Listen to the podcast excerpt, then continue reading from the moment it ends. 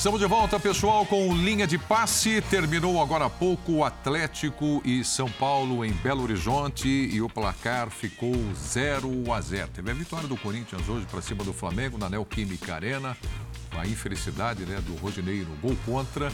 E ainda vamos falar também do jogo Fortaleza e Palmeiras, enfim, a 16 rodada do Campeonato Brasileiro. Vamos começar com os destaques aqui na bancada. Rodrigo Bueno, está aqui na ponta esquerda. Boa noite, Rodrigo. Boa noite, Prieto, Marra, Presidente Mauro, André, fã de esporte. Meu destaque vai para a ausência de gols em jogos importantes da rodada, especialmente dos dois melhores ataques da competição. Palmeiras e Galo, que parecem ser os grandes postulantes ao título, já que o Flamengo está ficando cada vez mais para trás, nem o Palmeiras nem o Galo fizeram gols. Aí você pode dizer, o Palmeiras tem um jogo fora contra o Fortaleza desesperado, Jogo que aparentemente ainda pode rolar, ainda pode acabar. Por falta de luz, ele foi paralisado. Mas o Galo parou num São Paulo muito desfalcado, né? Então, um ponto valioso para o tricolor do Morumbi e uma pequena frustração para o Galo nessa perseguição, nessa caça ao Palmeiras. E ao final do jogo, muita reclamação com o Anderson Daron, com o árbitro. A gente vai falar sobre isso aqui no Linha de Passe. André Kfouri, tudo bem, amigo? Tudo boa bem, noite. Preto. Boa noite, boa noite, meus caros. Uma ótima noite a todos, uma excelente semana. É, vou transformar uma palavra sua, vou pegar emprestado uma palavra sua, você falou é. infelicidade do Rodinei, o Corinthians, em mais um jogo, transformou a infelicidade de alguém na sua própria felicidade. É. Na terça-feira foi o Benedetto, duas vezes, e depois o Corinthians conseguiu uma classificação inesquecível na Copa Libertadores desfacelado, desfigurado, hoje com algumas peças de volta, mas também com uma escalação que não seria evidente a escolhida pelo Vitor Pereira se ele tivesse o seu grupo todo à disposição. O Corinthians venceu o Flamengo num gol contra do Rodinei, aqueles clássicos, né? Porque se ele se a bola que bateu na canela dele não fosse tão rente à trave, o Santos pegaria. pegaria né? Ou a bola voltaria nos braços do Santos, ou iria para fora e o Corinthians se beneficiou desse gol, é, o que não significa que não tivesse tido méritos no jogo para vencer. E está aí, de novo, na vice-liderança do campeonato, sendo levado por um técnico que está conhecendo os problemas, as dificuldades, os dilemas do futebol brasileiro. E ontem a gente conversava, né, um grupo de jornalistas, ninguém sabe, claro, o que vai acontecer com o Vitor Pereira. O contrato dele vai até o final do ano, se ele vai ficar, se ele vai se ele vai embora de volta para a Europa ou para algum outro lugar, já que trabalhou em tantos países. Mas, independentemente de quando ele deixa o futebol brasileiro, ele vai ter muita história para contar aqui, porque aqui ele está vivendo coisas que ele jamais imaginou. Mas, por enquanto, ele vai levando o Corinthians e, e hoje foi mais uma, uma boa atuação. Perfeitamente. É o Campeonato Brasileiro. Você acabou falando do Benedetto aqui, a Libertadores da América, né? Teve a eliminação do Boca e a Libertadores vai voltar em agosto nos canais ah. Disney. E foi engraçado, né? O Benedetto é da Fiel, aquela baita gozação na terça-feira depois da cobrança de pênalti, né? A gente estava junto acompanhando, né, junto. Boa noite, tá bem? Estávamos lá em BH. Boa noite, Preto. Prazer estar com os colegas, com o fã de esportes também. É, sabe que trabalhei muitos anos com o Deva Pascovitch. E às vezes, indo para o estádio, o Deva me perguntava qual é o tema do jogo hoje. E ele acabou criando isso em mim, né? Qual é o tema do jogo? O tema do jogo está no Campeonato Brasileiro, nas últimas semanas, sempre foi a influência de outras competições. E a, e a atual rodada do Campeonato Brasileiro, ela foi muito influenciada pelos jogos na próxima semana. As decisões que os treinadores tiveram que tomar, segurar um jogador ou outro, poupar um jogador ou outro, experimentar um jogador ou outro para as disputas decisivas de Copa do Brasil. Só que o Fluminense também está na Copa do Brasil. E meio que assim, sorrateiramente, como quem não quer nada, uhum. e envolvido em um cenário de uma festa para o Fred, você já percebeu que o Fluminense tem pontuado, pontuado, pontuado, jogado bem e está lá em cima. Está na parte alta do, é. da, da, tabela. É, eu não, não tenho coragem de falar o que vai acontecer com o Fluminense. É, acostumado também a entender que as coisas, especialmente no calendário maluco, elas devem, elas têm várias, né, o calendário tem várias etapas. Uhum. O torcedor do Fluminense tem que curtir o momento. O momento é interessante. E a gente sabe que o Fluminense tem capacidade para fazer algo bem, algo bem feito. Tricolor das Laranjeiras é quarto lugar no Campeonato Brasileiro na classificação. Está indo bem o Fluminense. Quando, quando perdia uh, com a direção do Fernando Diniz, o Fluminense, o São Paulo, qualquer outra equipe, a turma falava, Fernando Diniz. Então vamos aqui mencionar, vai bem o Fluminense vai. do Fernando Diniz vai. na quarta posição do campeonato. Mauro Naves, tudo bem, amigo? Boa noite. Seu boa, no... boa noite, Nivaldo, companheiros. Um abraço enorme ao fã de esportes. Está escrito aqui, ó, Fred, né? Eu ia falar. Aí o Mar já fala do Fluminense na eu... frente. Eu ia fugir desse. Sabe aquela, aquela olhadela aqui? Não, eu ia fugir dos destaques do time, mas quando o Rodrigo abriu o comentário, dizendo, ah, um... uma rodada de poucos gols, em times que ele esperava gols tal, eu me lembrei da despedida do Fred, sei que não é assunto para hoje, uhum. mas é o segundo maior artilheiro que está parando. Né? E depois vários que vêm abaixo já pararam e tal. Segundo maior artilheiro do Brasileirão, 157 jogos, perdendo para os 190 do Dinamite. Como a gente. Eu, eu, por exemplo, não trabalhei ontem, então queria deixar um grande abraço aqui para esse futuro é, do Fred, que não sei se vai ser dentro do Fluminense. Ele até falou na, na, entrevista. Agora eu vou esperar ser uma convocação do Fluminense, mas primeiro vou dar uma descansada e tal. Então, parabéns. E parabéns pela festa maravilhosa. O Fluminense não só está ganhando, como está tá empolgado, né? E é o mesmo Fluminense que meteu quatro. Ah, estava muito desfalcado, tá, mas meteu quatro no Corinthians lá. Corinthians que hoje conseguiu superar o Flamengo.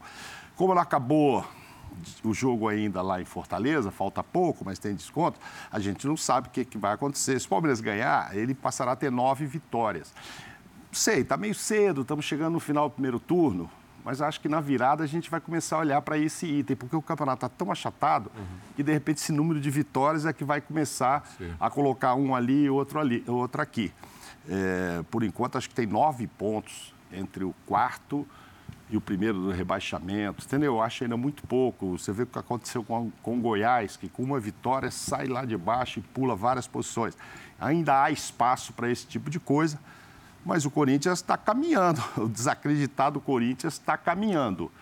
Tem talvez é, um compromisso menos difícil na Copa do Brasil do que os outros, que a gente viu hoje com o próprio Flamengo, o próprio Atlético, é, Ceará e Fortaleza, porque ele fez um, um grande resultado contra o Santos. Então, mas mesmo assim, ah, vai poupar? Não tem como o Corinthians poupar. É como o São Paulo jogou hoje, é com o que claro, tem. Claro o que tem. Tem que levar todo mundo. O Rogério falou, trouxe todo mundo. Sim. É o todo mundo que ele tem ali. E o Corinthians também. Com vários miúdos e com o outro que esteja recuperado. Eu acho que o Corinthians, que o, que o torcedor quer e o técnico também, é só para agosto, né? Então vai levando.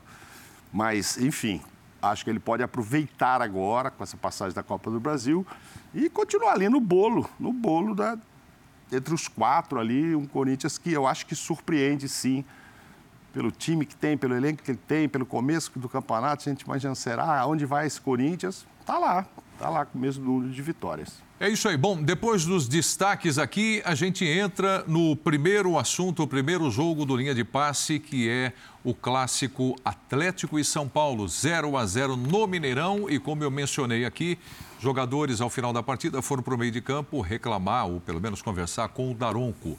Então vamos explorar já logo de cara o Hulk, que estava ali ao lado do árbitro, fala agora aqui no linha de passe. Vamos lá.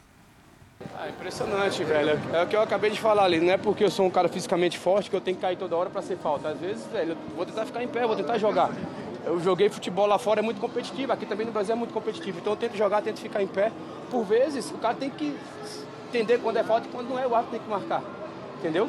Fiquei muito, saí muito chateado hoje com o Daronco, tenho muito respeito pelo Daronco, por todos os árbitros brasileiros. E falei ali para ele, quando estava acabando o jogo, ele falou assim, cuidado que você vai falar lá fora.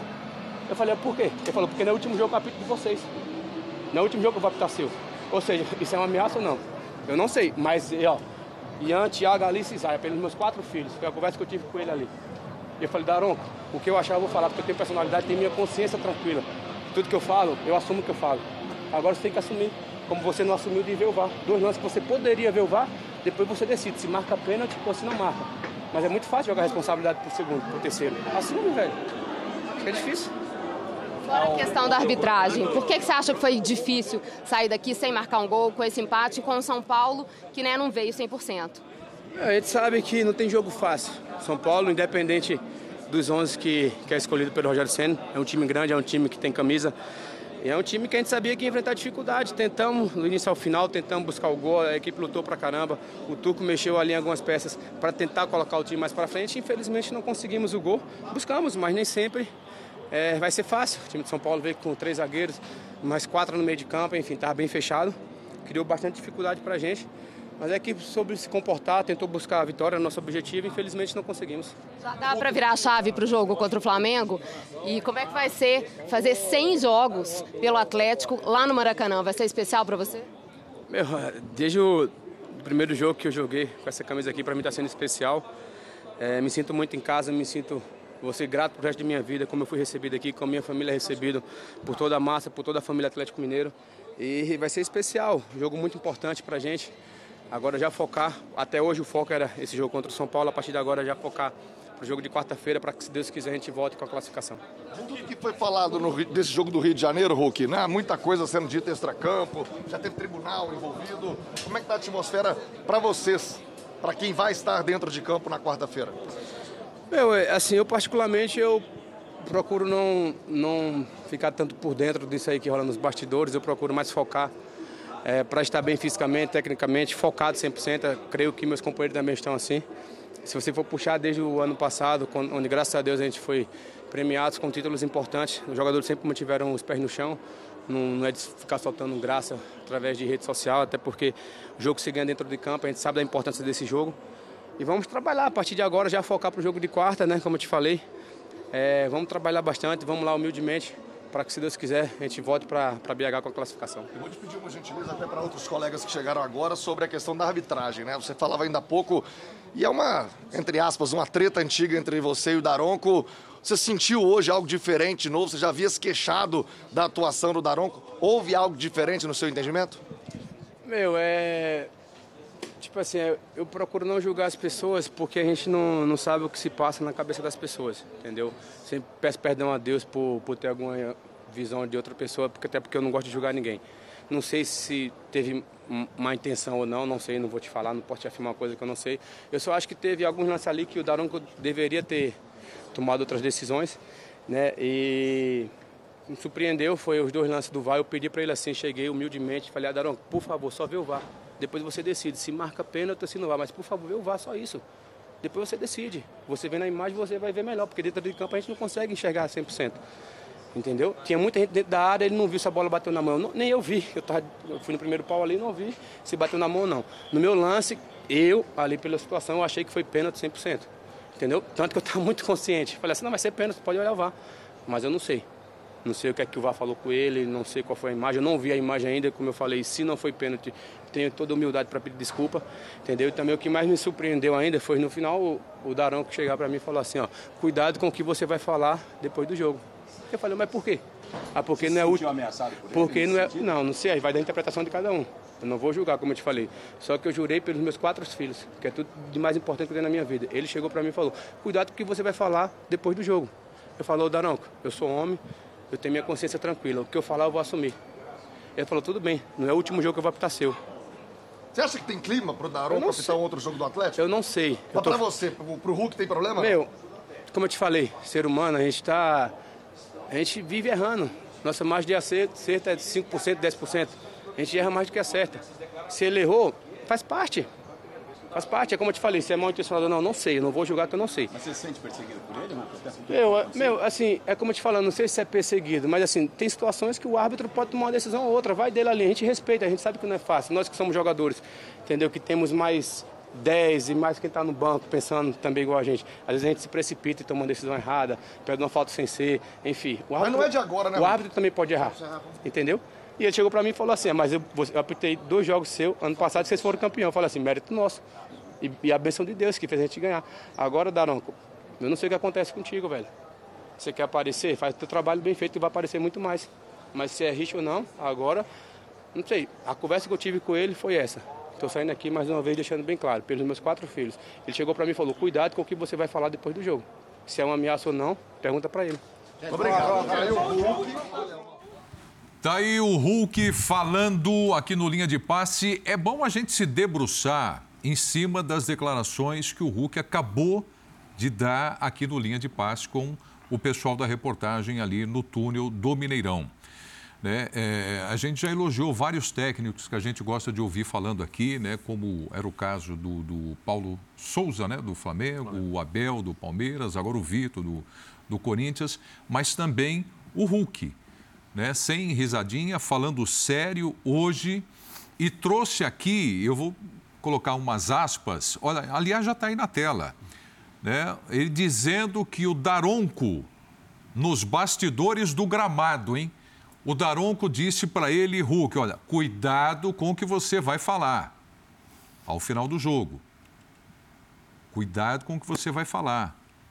Não é o último jogo que eu apito seu, ou não é o último jogo que eu apito de vocês. Como é que vocês interpretam isso?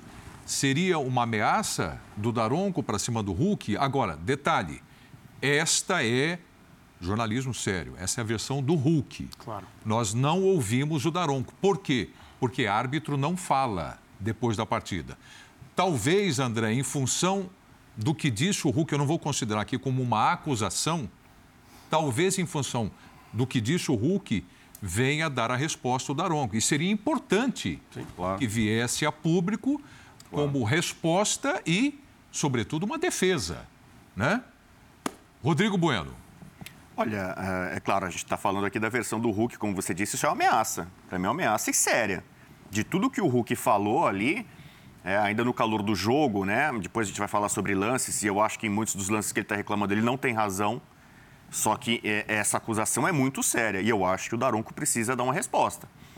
Porque, ou a comissão de arbitragem se posicionar de alguma forma, porque não é um procedimento correto, né? Eu poderia brincar aqui com a força dos dois, né? O Hulk tem lances em que ele realmente sofre falta e pelo corpo dele, pela força dele, acho que o juiz acaba relevando e deixa seguir. E tem vezes que ele usa também, né, com força excessiva na jogada e ganha vantagem. Nesse jogo mesmo aconteceram lances assim.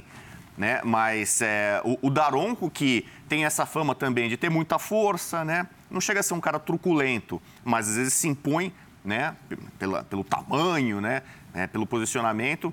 É, ele, nos lances questionados, por exemplo, ele não tem obrigação de ir lá ver o VAR, porque se ele tomou uma decisão no campo e o VAR não o chamou, ele não precisa ir lá. Ele, ele não, é, ele não é obrigado a fazer isso, né?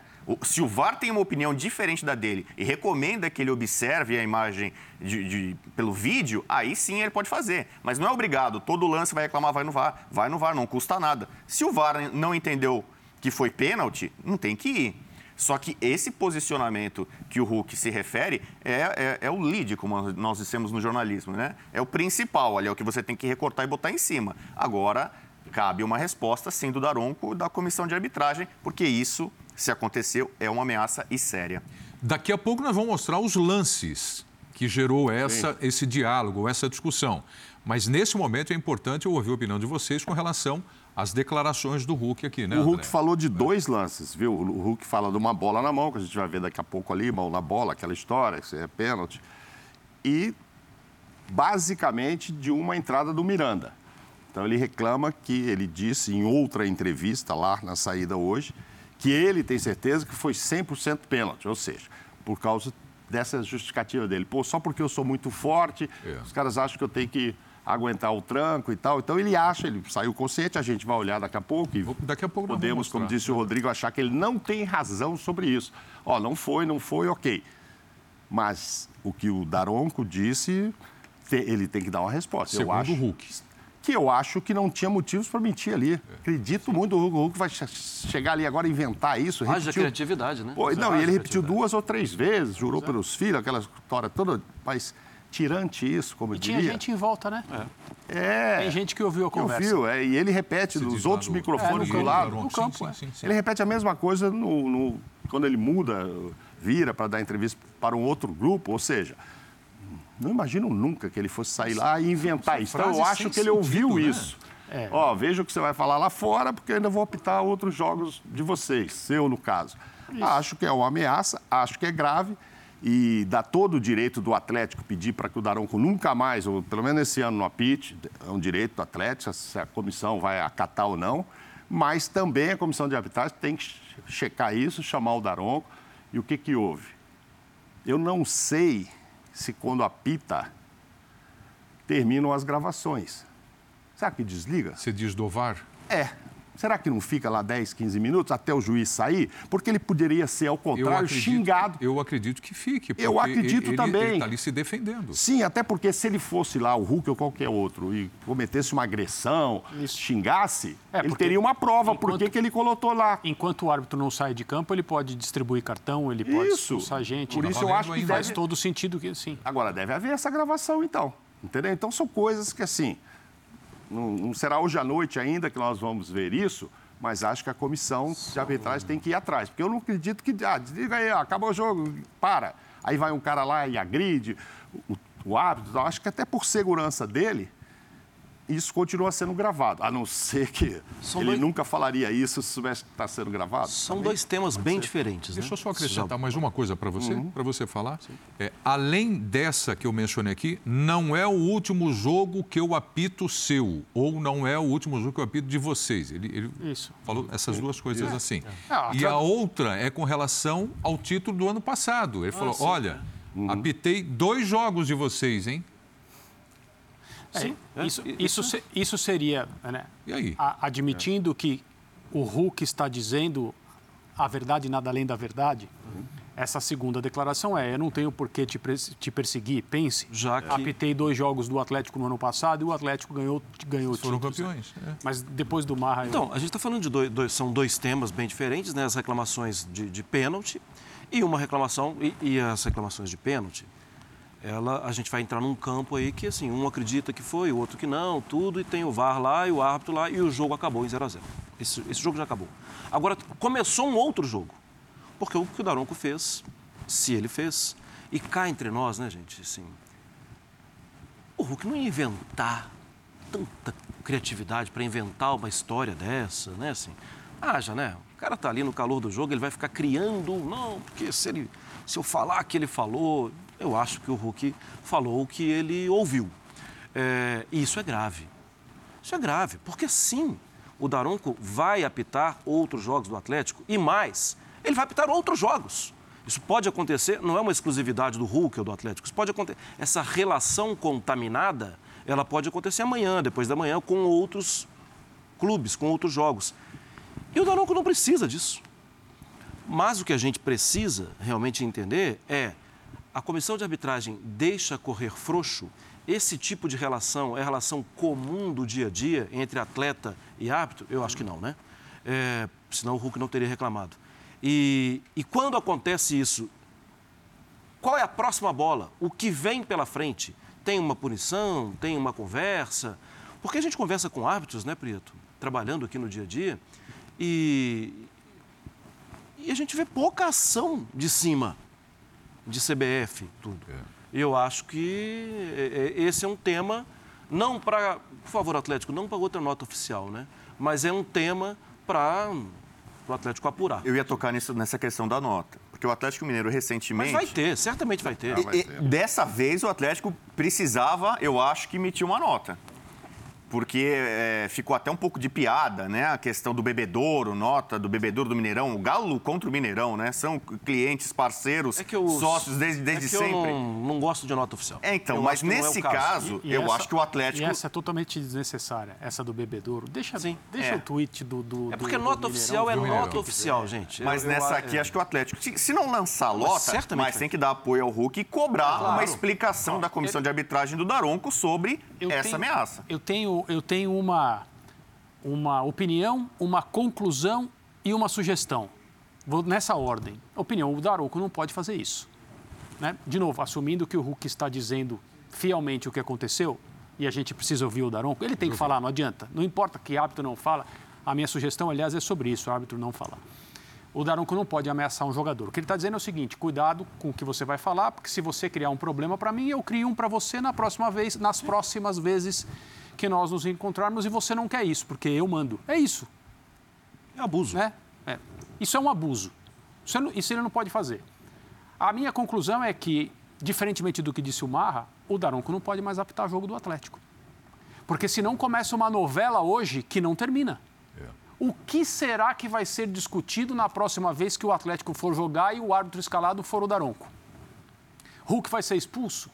Quanto tempo o Hulk vai ficar em campo? Mas eu não falei que ele pode apitar, não. Não, você falou assim, sim, ele vai apitar mais jogos Ah, Atlético. eu acho que ele vai acabar apitando. Pois é, mas não pode. É porque pode Ah, ter lance capital do jogo. Enquanto essa questão não for completamente esclarecida e encerrada, o Daronco não pode mais apitar E mesmo se ele Atlético der um pênalti no Hulk, Não pode o time não. adversário vai dizer, ah, ele tá pagando aquela historinha. O Qualquer ambiente, coisa vai ficar o ambiente, o ambiente da arbitragem no futebol brasileiro não precisa desse problema. Ele não pode mais apitar jogo do Atlético. Não pode mais, não tem mais. Ele não pode mais. E a sugestão que eu faço, porque eu acho que a gente está numa posição em que é a nossa obrigação também sugerir e não, não ficar apenas apontando problemas, é o seguinte: árbitro não fala, né? Por que não? Qual é o problema?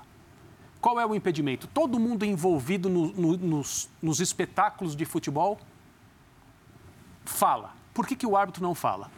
Ah, mas o árbitro não pode se expor a ficar dando uma coletiva que vai ser interminável. Assim, É só ser uma coisa regrada. Então eu aproveito a ocasião que a comissão de arbitragem da CBF está sob nova direção, com um trabalho enorme a fazer e com muitos problemas para resolver, e pensando em coisas novas, eu sugiro algo novo. Sempre nos jogos do Campeonato Brasileiro da Série A, transmitidos pela televisão, tem ali dois, três, quatro, seis, às vezes mais repórteres de televisão trabalhando ao vivo, gravando e tudo mais.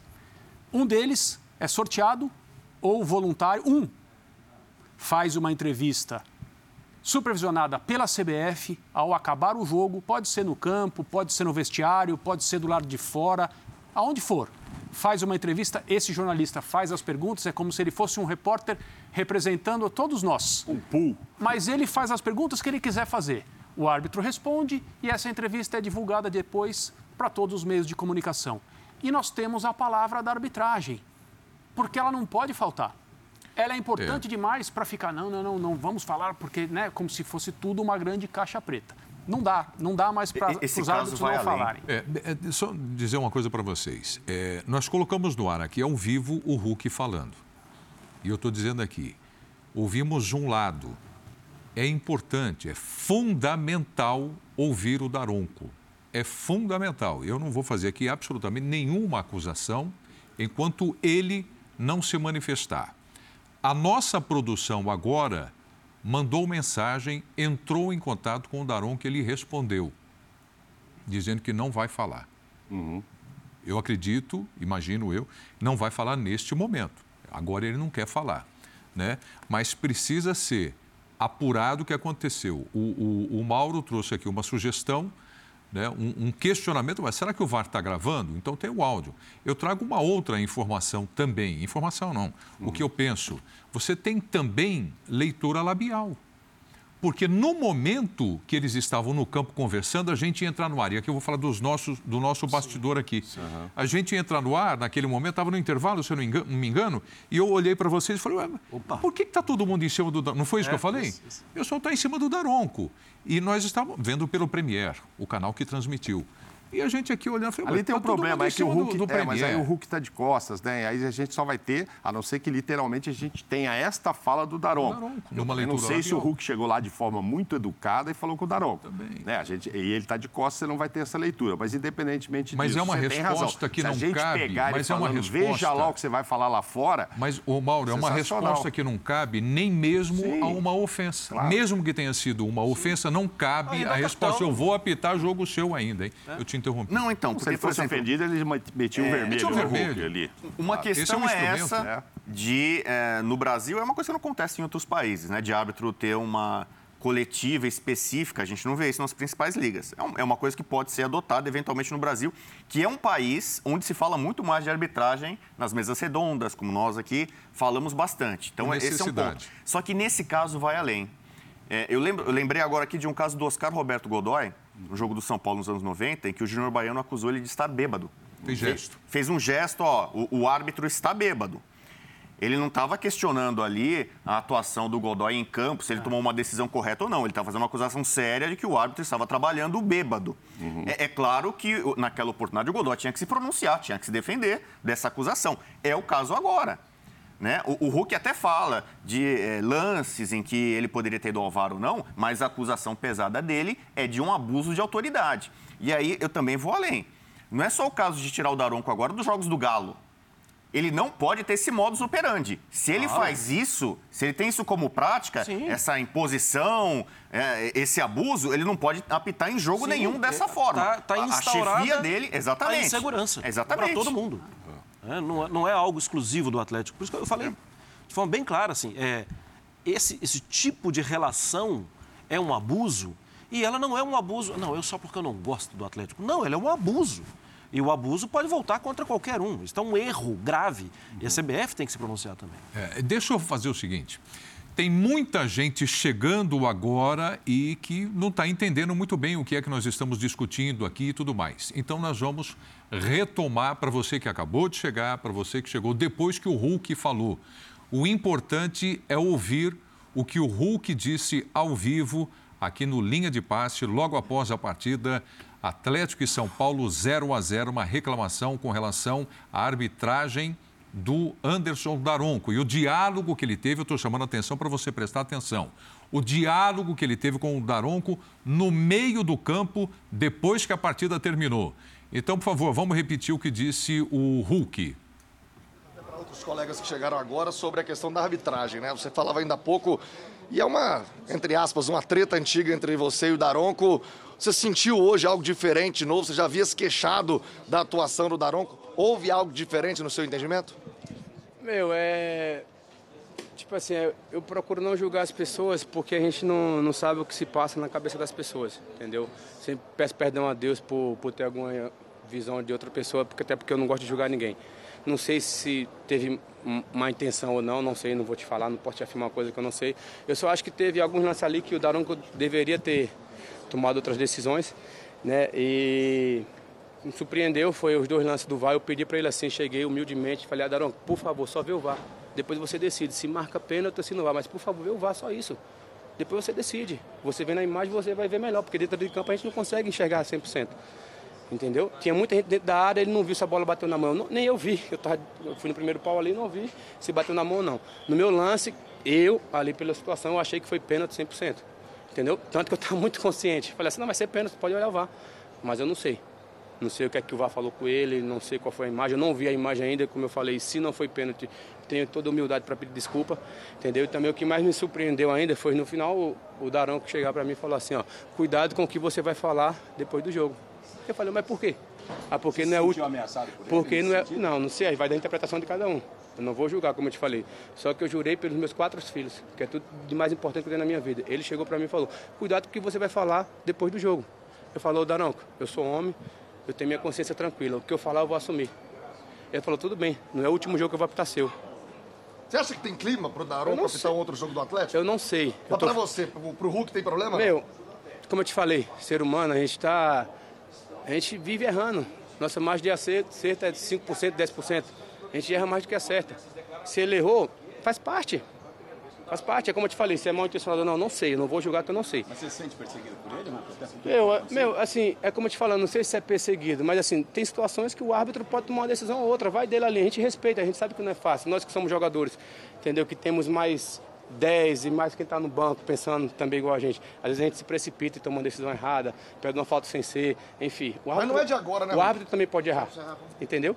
E ele chegou para mim e falou assim: ah, Mas eu, eu apitei dois jogos seu, ano passado vocês foram campeão. Eu falei assim: mérito nosso. E, e, a benção de Deus que fez a gente ganhar. Agora, Daronco, eu não sei o que acontece contigo, velho. Você quer aparecer? Faz o teu trabalho bem feito e vai aparecer muito mais. Mas se é risco ou não, agora, não sei. A conversa que eu tive com ele foi essa. Estou saindo aqui mais uma vez deixando bem claro, pelos meus quatro filhos. Ele chegou para mim e falou: cuidado com o que você vai falar depois do jogo. Se é uma ameaça ou não, pergunta para ele. Obrigado. Bom, então aqui é, é, eu trouxe a repetição para esclarecer para todo mundo que está chegando, que a nossa audiência vai aumentando aí com o público para acompanhar o linha de passe. Então, todo mundo aqui opinou a respeito das declarações. Vamos colocar os lances agora, que, convenhamos, é até de menor importância, né? É, o jogo não foi tão generoso assim. Tá? É, então vamos lá. os lances discutidos. Esse aí é o Hulk partindo para cima? Isso. Sim, esse é o lance. Aí a disputa de bola. Sim, dentro da área. É, existe a dúvida quem toca primeiro na bola. Achei que foi o Miranda. E eu acho que tem um complemento pós-desvio da jogada. Né? É. É, não estou falando do pisão ali e tal. Mas eu acho que esse dá para conversar. O outro do lance da mão, eu achei que não foi nada. Braço A bola vai no braço. Deixa eu passar com vocês aqui a respeito dos lances. Esse lance para você, André, por favor. Essa, essa imagem, essa câmera que a gente tem, não é, Não é a melhor. não é a melhor, não é conclusiva.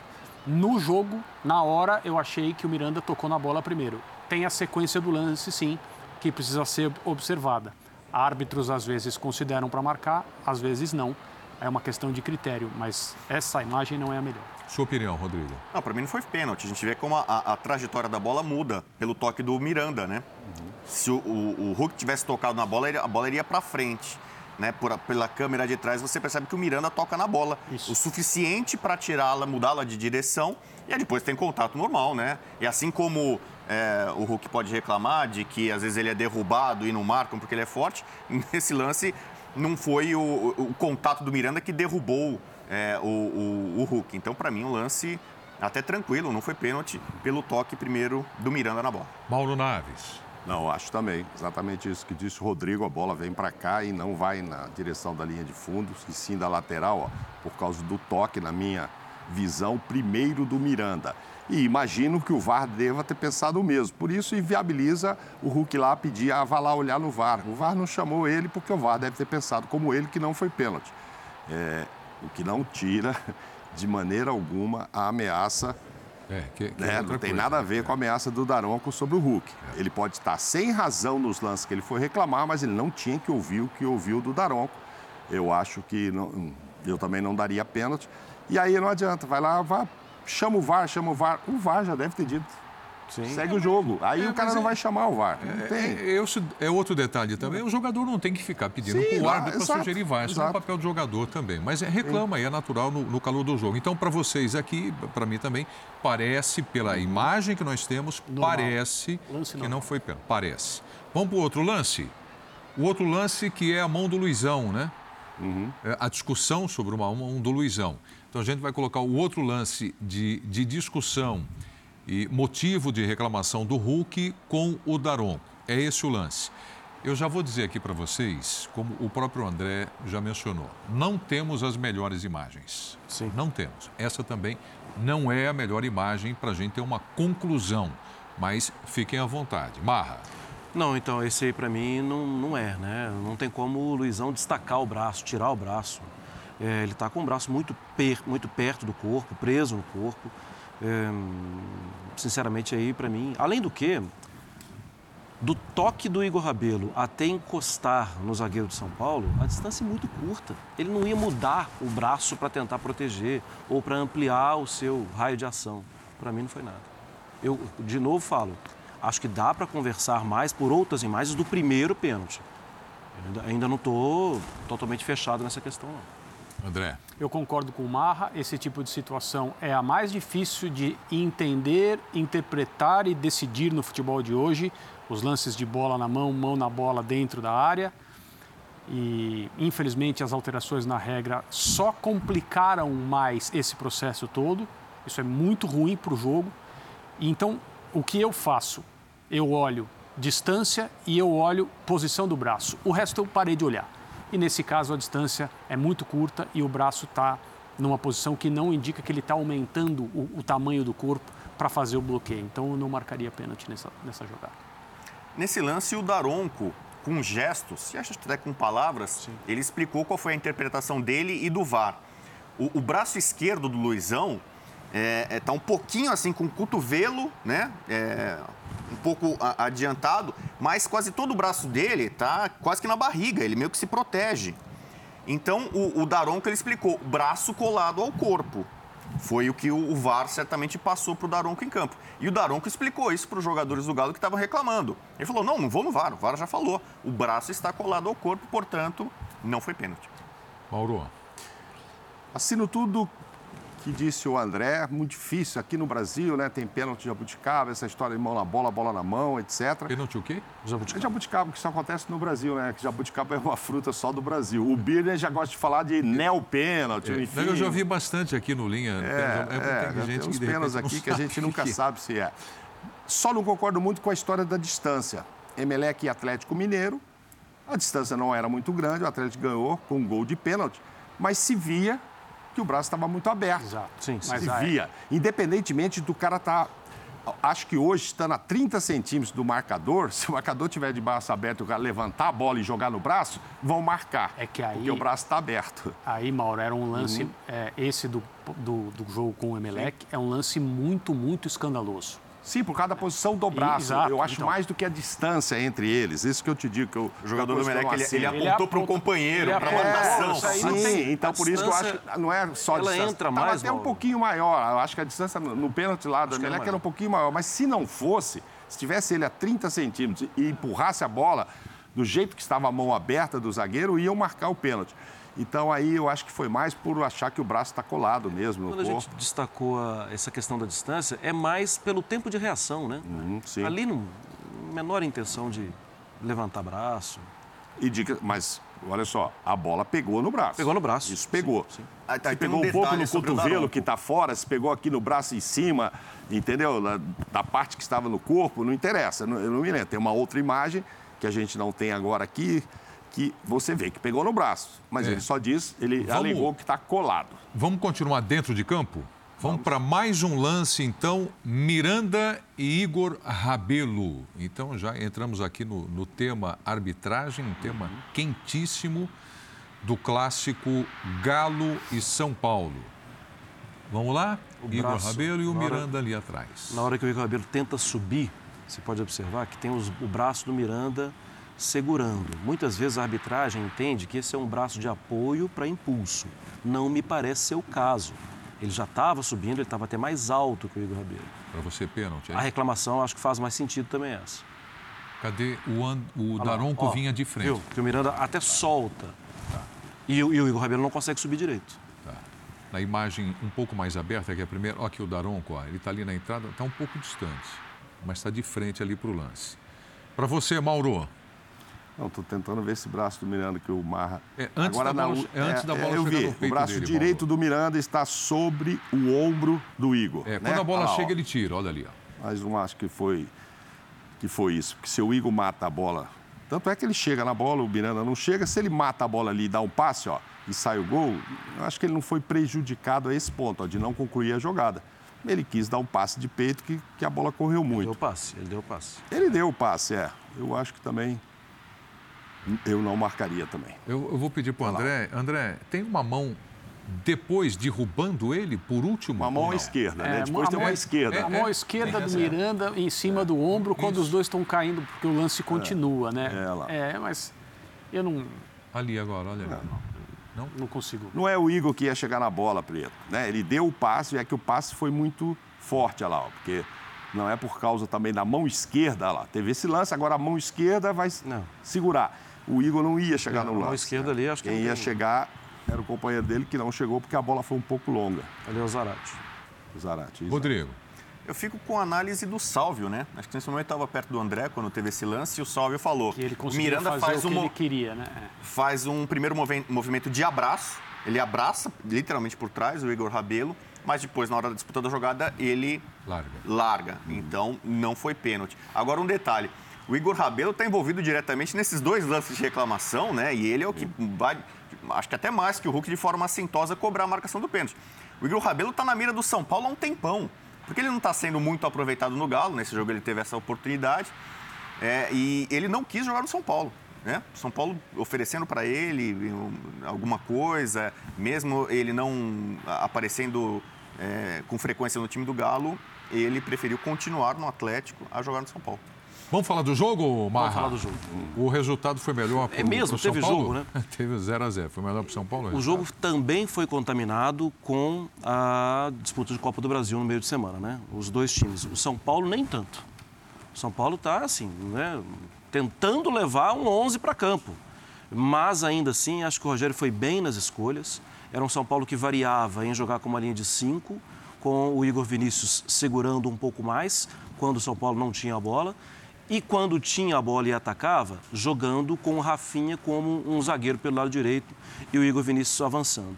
Acho que o Atlético teve, tem uma ideia que tem sido muito boa, mas é uma ideia muito perigosa quando se perde a bola. você um movimento inicial, e, e só destacando que o Arana foi poupado, né? E o Rubens jogou como lateral. Um movimento inicial dos três meias próximos ao Hulk, deles trocarem muito o posicionamento. Eles dificultam muito a marcação. Mas, Prieto, quando a bola é perdida, isso precisa ser muito bem organizado no clique para a volta. Você volta no seu, você volta no espaço, o espaço está certo, porque às vezes os jogadores podem estar no mesmo, eh, na mesma linha. E o São Paulo, São Paulo foi bem nisso. Quando roubava a bola, o São Paulo desorganizava o Atlético eh, nesse retorno de Vargas, eh, de Nátio e de Zaratio. Eh, acho que o Atlético começou, tenta... o Atlético tentou jogar o tempo inteiro no campo de ataque, mas o São Paulo fez uma partida defensiva bem boa, bem eficiente, bem legal. São Paulo tem apresentado alguns jogadores nessa de não tem tu, vai tu mesmo, apresentado alguns jogadores que não dá para encarar como solução, mas que já fazem parte ali do dia a dia do Rogério e que vão acabar ajudando. Em relação ao Atlético, aos poucos o departamento médico vai liberando os jogadores, o que já dá uma, uma sensação melhor daqui para frente. Hoje, ver o Zarate em campo, esse, essa câmera diferente. Essa é né? outra imagem. É, esse é o ângulo que mostra melhor quem toca na bola primeiro. Mas, obviamente, a Tara já precisa ser retirada, porque ela está em cima da bola. E esse o Daronco ouviu o VAR, então, né? Esse ele parou para ouvir, pelo visto, né? É. Nos dois, nesse também. Ah lá, essa é a outra imagem que a gente vê que realmente vai bater no braço. Mas ele não Mas em que posição estava e tal. sabe? Mas enfim, voltando ao jogo para Atlético e São Paulo, é o que temos para hoje. Eu esperava mais do Atlético, viu, Nivaldo? Chegou a corpo. Chegou a tá- Ele- desculpa, Mauro, ele fala, ele fala, pode jogar. Aí depois ele vira pro lado e explica, braço colado no ombro. Acabei de escutar. Segue. Dá para ver. Isso no segundo lance, né? no último lance. O Atlético teve mais posse de bola, uns 59%, etc. Mais finalizações, mas no gol, até o finalzinho, tinham duas finalizações de São Paulo no gol e uma só do Atlético, que é quem estava em casa. No- depois terminou 2 a 2 Acho muito pouco. Pouco trabalho para os goleiros para o jogo que foi. E é claro, como o jogo é lá, e a gente sabendo que o São Paulo foi com o que tinha, não é o que o Rogério espera ter de melhor. Então, mesmo tirando o Atlético tendo um problema ou outro, mas tinha o Ala de volta que foi bem, Tinha. tinha o Nacho, tinha o Zarate, tinha o Hulk. Então, eu esperava mais do Atlético, entendeu? E não foi o que a gente viu, não dá para dizer que foi um resultado é, de sorte do São Paulo, que até. Não, não, foi o resultado do, do que se apresentou o jogo. Poucas opções ofensivas. Tem muito volume, muita coisa. E é legal, o Alan tá voltando. Talvez Jair já voltou hoje, né, no segundo tempo. Jair, então, já voltou e tal. Agora, a cabeça está um pouco na quarta-feira, né, Nivaldo? Não tem muito como, como tirar, O entendeu? futebol é uma delícia também, né? Tudo É. bem, calendário é maluco, é um Lembrando que sério. Ceará, é delícia. é, Fortaleza e Palmeiras terminou no Foi um 0 a jogo 0 bom. que também estão com a cabeça na quarta-feira. Fortaleza ganhou de 2 a 0 do Ceará, tem a volta e tem um São Paulo e, e Palmeiras na quarta-feira. Você chegou a dizer lá sobre energia no começo do, Falei, do é. programa. A energia acabou lá aos 44, ela não voltou, foi encerrado. Então o Palmeiras tem oito vitórias, mas é líder do campeonato. André, o 0 a 0 É, o- os- a escalação de hoje do Atlético, ela sugeria um time que tinha mais e melhores condições de dialogar com o Hulk perto do gol do São Paulo do que o Atlético fez no meio de semana pela Libertadores. Basicamente, no jogo da Libertadores, o time do Atlético mostrou uma carência por um jogador de velocidade que pudesse fazer esse diálogo, até para criar espaço para o Hulk poder receber uma bola no um contra um. Uma. O Atlético procurou o Hulk o tempo todo para uma bola no um contra um, achou uma, foi, uma, uma bola mais, mais para o zagueiro do que para ele, Dividida, né? e ele e ele não conseguiu concluir. Acredito que se o Keno tivesse disponível, por exemplo, num jogo como no meio da semana pela Libertadores, a vida do Atlético teria sido resolvida com mais facilidade, o jogo teria um ar menos tenso do que, O próprio do, do que né, teve. estava É, também. Hoje, Vargas estava em campo, né? O, o, o ataque do Atlético tinha mais condição de fazer esse diálogo com o seu jogador mais incisivo, mais decisivo. E que eu acho que está um pouco de cabeça quente também, porque ele não tem conseguido tantas vezes fazer o papel que é dele, que ele assume com responsabilidade, como no ano passado. Na ida da Libertadores, o Hulk fez uma partida pouco característica e por isso o Atlético não venceu. Uhum.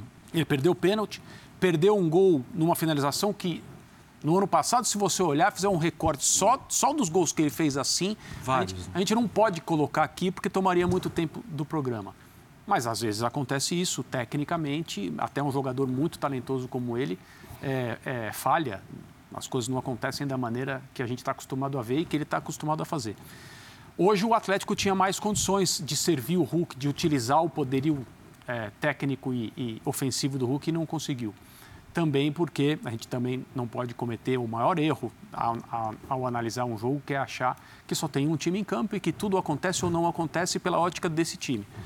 O Rogério disse algumas semanas atrás, semanas não, certamente não foi, alguns jogos atrás, que o que ele precisava fazer era manejar o elenco do São Paulo suficientemente para que no dia 18 o time estivesse vivo o que, que ele queria dizer com vivo? É classificado na Copa Sul-Americana e sustentando uma boa, uma boa condição, uma boa posição na tabela do Campeonato Brasileiro. E ele conseguiu fazer isso. Passou na Sul-Americana tranquilo, com dois jogos em que o São Paulo se impôs. Um deles tem uma arbitragem bizonha no, no, no Chile, mas tudo bem, isso já é, já é passado, distante. E ele está conseguindo manejar o elenco com jogadores que, em tese, não deveriam estar sendo utilizados tantas vezes, acionados tantas vezes, mas é só olhar o que tem acontecido. São Paulo tem conseguido competir sempre, até contra o Palmeiras. E vai fazer isso mais uma vez na Copa do Brasil. Jogo que já desperta muito interesse desde, desde o sorteio, é óbvio. Então, o, o São Paulo foi competente hoje ao criar problemas para o Atlético e o resultado foi justo, mesmo numa partida com tanta coisa que a gente já está aqui comentando antes de falar do jogo sobre a arbitragem, que eu acho que não podemos fugir a isso, os lances e depois a, a acusação que o Hulk fez ao Daronco. Perfeitamente. Bom, fazer um convite agora, eu sei que vocês vão ficar todos felizes, porque nós vamos para Fortaleza agora. Quem não gosta? Vamos embora? Fácil. Vamos lá. Vladimir Partiu. Bianchini, ao vivo com a gente no Castelão, para contar o que foi que aconteceu no final da partida entre Fortaleza e Palmeiras. Vladimir Bianchini, bem-vindo ao Linha de Passe. Boa noite. Obrigado, Nivaldo. Um grande abraço para você, para todo mundo ligado no Linha de Passe. Ironicamente, o duelo entre o líder do Campeonato Brasileiro e o Lanterna terminou por falta de energia. Exatamente, Palmeiras e Fortaleza jogavam até os 44 minutos do segundo tempo quando de repente as luzes se apagaram aqui no Castelão. O que nós pudemos apurar em relação a isso foi que é, um disjuntor deu um problema e que acabou dando problema até nos geradores de energia, ou seja, a, a luz não voltou, o árbitro Wilton Pereira de Sampaio encerrou o jogo, ele esperou os 30 minutos regulamentares, né, que diz no regulamento que você precisa esperar, mas os jogadores, já percebendo que não ia ter mais jogo, eles acabaram descendo para o vestiário, já trocaram de camisa e tudo mais. Conforme é, passou o tempo regulamentar, os 30 minutos, o Wilton acabou encerrando o jogo. Os torcedores do Palmeiras ainda não foram liberados, eles ainda estão aqui no Castelão esperando uma liberação da Polícia Militar. Não temos energia aqui no estádio inteiro, apenas alguns pontos, assim como placa de luz, placa de publicidade, perdão, e outras partes. Mas assim, a gente não tem assim praticamente ninguém mais nas arquibancadas, Preto. Resultado 0 a 0 o Palmeiras se mantém na liderança do Campeonato Brasileiro, apenas um ponto na frente do Corinthians, que é o vice-líder, e o Fortaleza permanece na lanterna da competição. Maravilha, Bianchini, muito obrigado pelas informações. O Bianchini está ali, como todo mundo percebeu, está no escuro, né? O problema foi no famoso disjuntor do estádio, no bairro, na região ali, tudo bem, com energia, mas acabou ali, faltando um minuto para terminar a partida, a energia, como explicou Vladimir Bianchini, e o jogo, depois de 30 minutos, deu-se como encerrado 0 a 0. O Rodrigo Bueno, uh, líder, como falou Vladimir Bianchini, e o lanterna do campeonato. E o Palmeiras vai lá 0 a 0. Não só a respeito desse jogo, mas bateu o cansaço no time do Palmeiras? É isso que está acontecendo? Eu acho que não, né? Embora o Abel é, vire e mexe, é clube do calendário, diz que em algum momento o Palmeiras vai perder, e perdeu algumas vezes, é, que ele não sabe como vai administrar tantas competições e tudo mais. Só que esse jogo, que exige uma certa viagem longa, né, para os padrões do Brasil. Mais de três horas de viagem de São ele Paulo. levou praticamente força máxima. O Gustavo Gomes, dos principais jogadores, é quem ficou de fora. Ah, o Veiga começou no banco, entrou no lugar do Duque e não fez uma boa partida, mas então praticamente ele usou quase que o seu elenco principal à disposição. Rony jogou e tudo mais. Eh, e o Palmeiras teve dificuldades, como teve em jogos recentes contra o Havaí. O jogo contra o Havaí que ele empatou, é, o, o Abel diz que, é, de certa forma, ele começou a vencer o jogo contra o Cerro Porteño fora de casa no jogo com o Havaí. Ele já estaria poupando o time em meio ao jogo do Havaí e acabou perdendo dois pontos. Mas ele já vem de derrota. Já em vem de casa para o Furacão. Exatamente. E, e- e não era time reserva, não era time misto. Mas quase todo mundo. O Galo também hoje. Fa- Muita gente imaginava que o Galo hoje talvez poupasse mais peças ou usasse um time mais mesclado. E não foi tão assim. O Galo estava praticamente. Né? É Claro que tem muitos reforços que não foram aproveitados. Mas tanto o Galo quanto o Palmeiras, né? Dois dos principais postulantes ao título, não tiraram muito o pé nessa rodada, não. Com miras à, liderança. A gente viu um gol do Zé Wellison no comecinho da partida, nos primeiros minutos. Anulado Um por gol que foi anulado, no, uma mão no começo da jogada. Zé Wellison foi bem no ataque, ele é volante, mas também né, em, em neutralizar algumas das principais peças do Palmeiras. Né? Então, eu, eu não vou dizer agora que o Palmeiras está em queda, porque não tem vencido todas as partidas, passou com muita autoridade diante do Cerro Portenho, mas o Campeonato Brasileiro é exigente. Ele te castiga em casa contra o Furacão, fora contra o Lanterna, né, que a gente sabe o nível de jogo que o Fortaleza é capaz de produzir. E agora, digamos, fora da Libertadores, eu acho que tem tudo para conseguir uma escalada e ascender, porque tem um bom técnico, tem um plano de jogo, tem bons atletas. Pikachu ainda já atuou, né? Mas Pikachu deve estar indo para o Japão, né? É, não é ironia, não, né? Pikachu no Japão. Deve acontecer de, de, de verdade isso. Só que o Palmeiras tem um, um jogo que eu classifico como muito mais importante e decisivo, que é o jogo de quinta-feira contra o São Paulo. Ele está atrás, ele perdeu de 1 a 0 o jogo de ida. Então o, o- o Abel já enfrentou muitas vezes o São Paulo, inclusive em mata-matas. Levou vantagem no, no Paulista desse ano, desvantagem no Paulista passado, levou vantagem na Libertadores passada.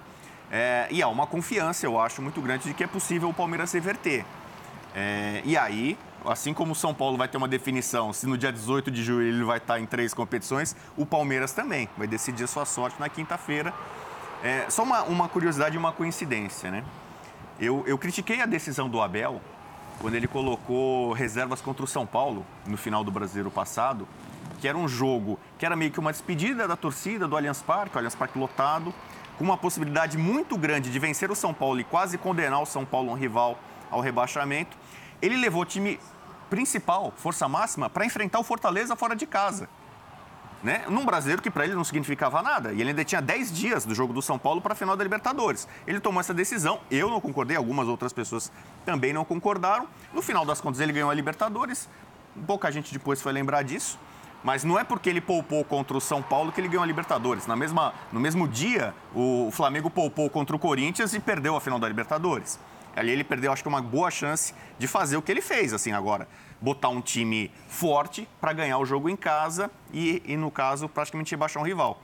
Ele não tirou o pé desse jogo contra o Fortaleza, mesmo assim, não foi capaz de vencer e trazer os três pontos. André. Não, em, relação ao que, ao, que- ao, ao que o Rodrigo falou, é, é uma questão de planejamento. Estou voltando ao ano passado. A, a decisão de poupar jogadores num clássico. é, eu entendo que no, no calendário atual, é, e assim, é uma- é uma, é uma coisa bem louca, né? Insano mesmo, ou você dá importância às rivalidades é, a todos os momentos, ou você faz escolhas conforme aquilo que é o seu principal objetivo. E o planejamento do Palmeiras, acredito que se o jogo não fosse contra o São Paulo, a decisão seria a mesma. E ou você tem convicção naquilo que você faz ou não. O Palmeiras tirou seus. A celeuma foi causada porque era um jogo de despedida mesmo, pelo menos foi entendido assim por boa parte da torcida. O Abel foi muito ofendido naquele jogo, durante a partida no, no, no Allianz Parque, mas, é, é, diferentemente do que acho que é a visão geral, o que reivindica as decisões do Abel naquela ocasião não é o fato de ter ganhado, porque ele não sabia que ele ia ganhar a Libertadores, obviamente. O que reivindica as decisões que ele tomou foi o fato do Palmeiras ir para a prorrogação na final da Libertadores contra um time melhor, um time superior. O Palmeiras levou o jogo para a prorrogação.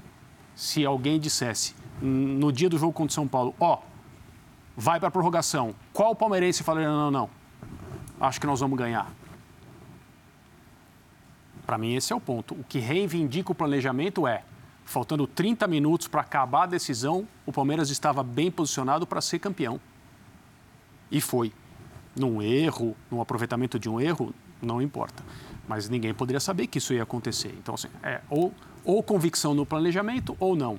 No caso, o clássico, condenar o adversário que poderia ser rebaixado, são coisas que eu, eu entendo que naquele momento não deveriam fazer parte da tomada de decisão da comissão técnica do Palmeiras. Sobre o, o, o, estado atual, talvez seja cansaço, talvez seja mesmo, é, de algumas peças que são muito influentes no jeito do Palmeiras jogar.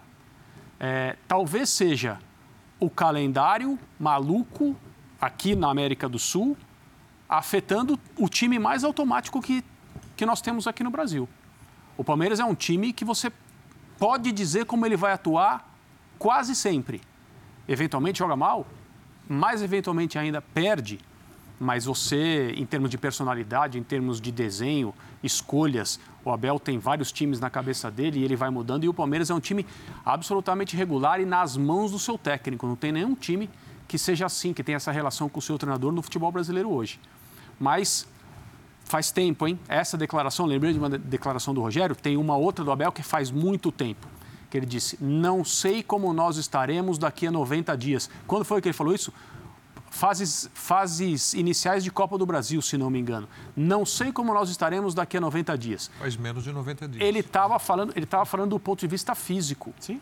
Sim. Ele estava falando do problema em que todos os treinadores. Ele falar agosto, setembro. É. Então. É, ele falou e quebrar. Depois talvez ele, o ele repete talvez o problema tenha chegado entrevista. antes. É, numa outra Ah, entrevista ele perdão, repete, perdão. não sei quando De- vamos desculpa, quebrar. Desculpa te Sim, sim, interromper. claro. Desculpa te interromper. É porque nós temos agora o presidente do Galo. Tá. O presidente do Galo, Sérgio Coelho, está com a gente, já está nos ouvindo. Certo. E, presidente, boa noite, muito obrigado por aceitar participar, o convite para participar do Linha de Passe. E é muito importante a gente ouvir a voz oficial do Galo a respeito do que disse o Hulk. Afinal, ao final da partida, contra o São Paulo, depois do empate por 0 a 0. Só vou contextualizar aqui, eh, não para o presidente, evidentemente, mas para quem está acompanhando o programa. Terminada a partida, ah, Hulk e alguns outros jogadores no meio do campo, discutindo ali com o Daron, com aquela reclamação natural e tudo mais. E o Hulk falou. Você tem a declaração do Hulk aí? Tem, por favor, então coloca o Hulk até mais fácil e o presidente já ouve mais uma vez. Vamos lá. gentileza até para outros colegas que chegaram agora sobre a questão da arbitragem, né? Você falava ainda há pouco, e é uma, entre aspas, uma treta antiga entre você e o Daronco. Você sentiu hoje algo diferente, de novo? Você já havia se queixado da atuação do Daronco? Houve algo diferente no seu entendimento? Meu, é. Tipo assim, é, eu procuro não julgar as pessoas porque a gente não, não sabe o que se passa na cabeça das pessoas, entendeu? Sempre peço perdão a Deus por, por ter alguma visão de outra pessoa, porque, até porque eu não gosto de julgar ninguém. Não sei se teve má intenção ou não, não sei, não vou te falar, não posso te afirmar uma coisa que eu não sei. Eu só acho que teve alguns lances ali que o Daronco deveria ter tomado outras decisões, né? E me surpreendeu, foi os dois lances do VAR. Eu pedi para ele assim, cheguei humildemente, falei, Daronco, por favor, só vê o VAR. Depois você decide se marca pênalti ou se não vai, mas por favor, o VAR, só isso. Depois você decide. Você vê na imagem, você vai ver melhor, porque dentro de campo a gente não consegue enxergar 100%. Entendeu? Tinha muita gente dentro da área, ele não viu se a bola bateu na mão. Não- nem eu vi. Eu, tava, eu fui no primeiro pau ali não vi se bateu na mão ou não. No meu lance, eu, ali pela situação, eu achei que foi pênalti 100%. Entendeu? Tanto que eu estava muito consciente. Falei assim, não, vai ser pênalti, pode olhar o VAR. Mas eu não sei. Não sei o que é que o VAR falou com ele, não sei qual foi a imagem. Eu não vi a imagem ainda, como eu falei, se não foi pênalti, tenho toda a humildade para pedir desculpa.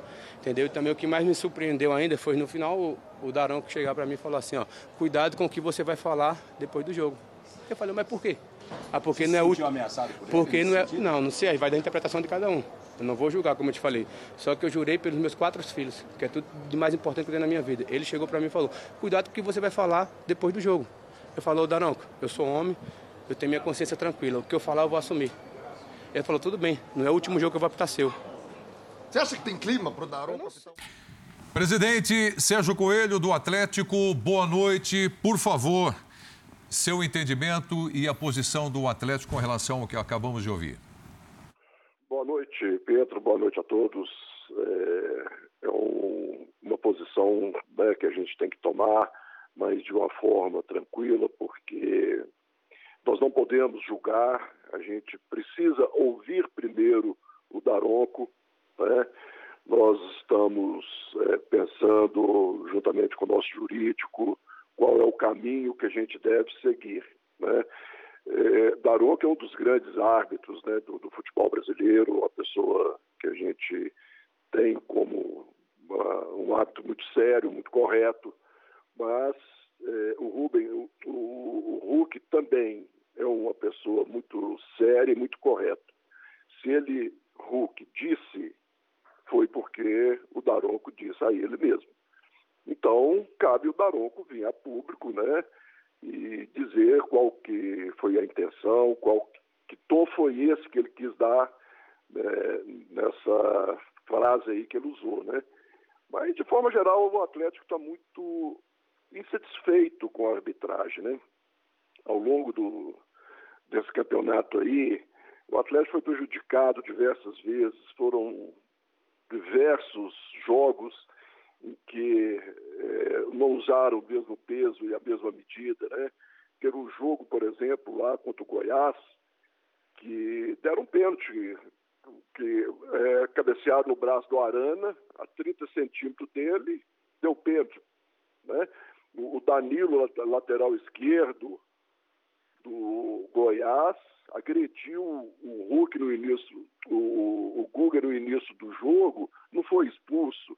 Um lance contra o Bragantino também, horroroso, né, a nosso favor. Então você vai somando dois pontos, dois pontos. Nós temos aqui é, um consultor de arbitragem que é um, um juiz, ex-juiz FIFA, né, aposentado. Ele me disse hoje, né, que foi muito pênalti do Miranda no Hulk, mas que foi muito. Como também o Márcio Rezende, ele é analista de arbitragem aqui de uma rádio aqui em Belo Horizonte, né?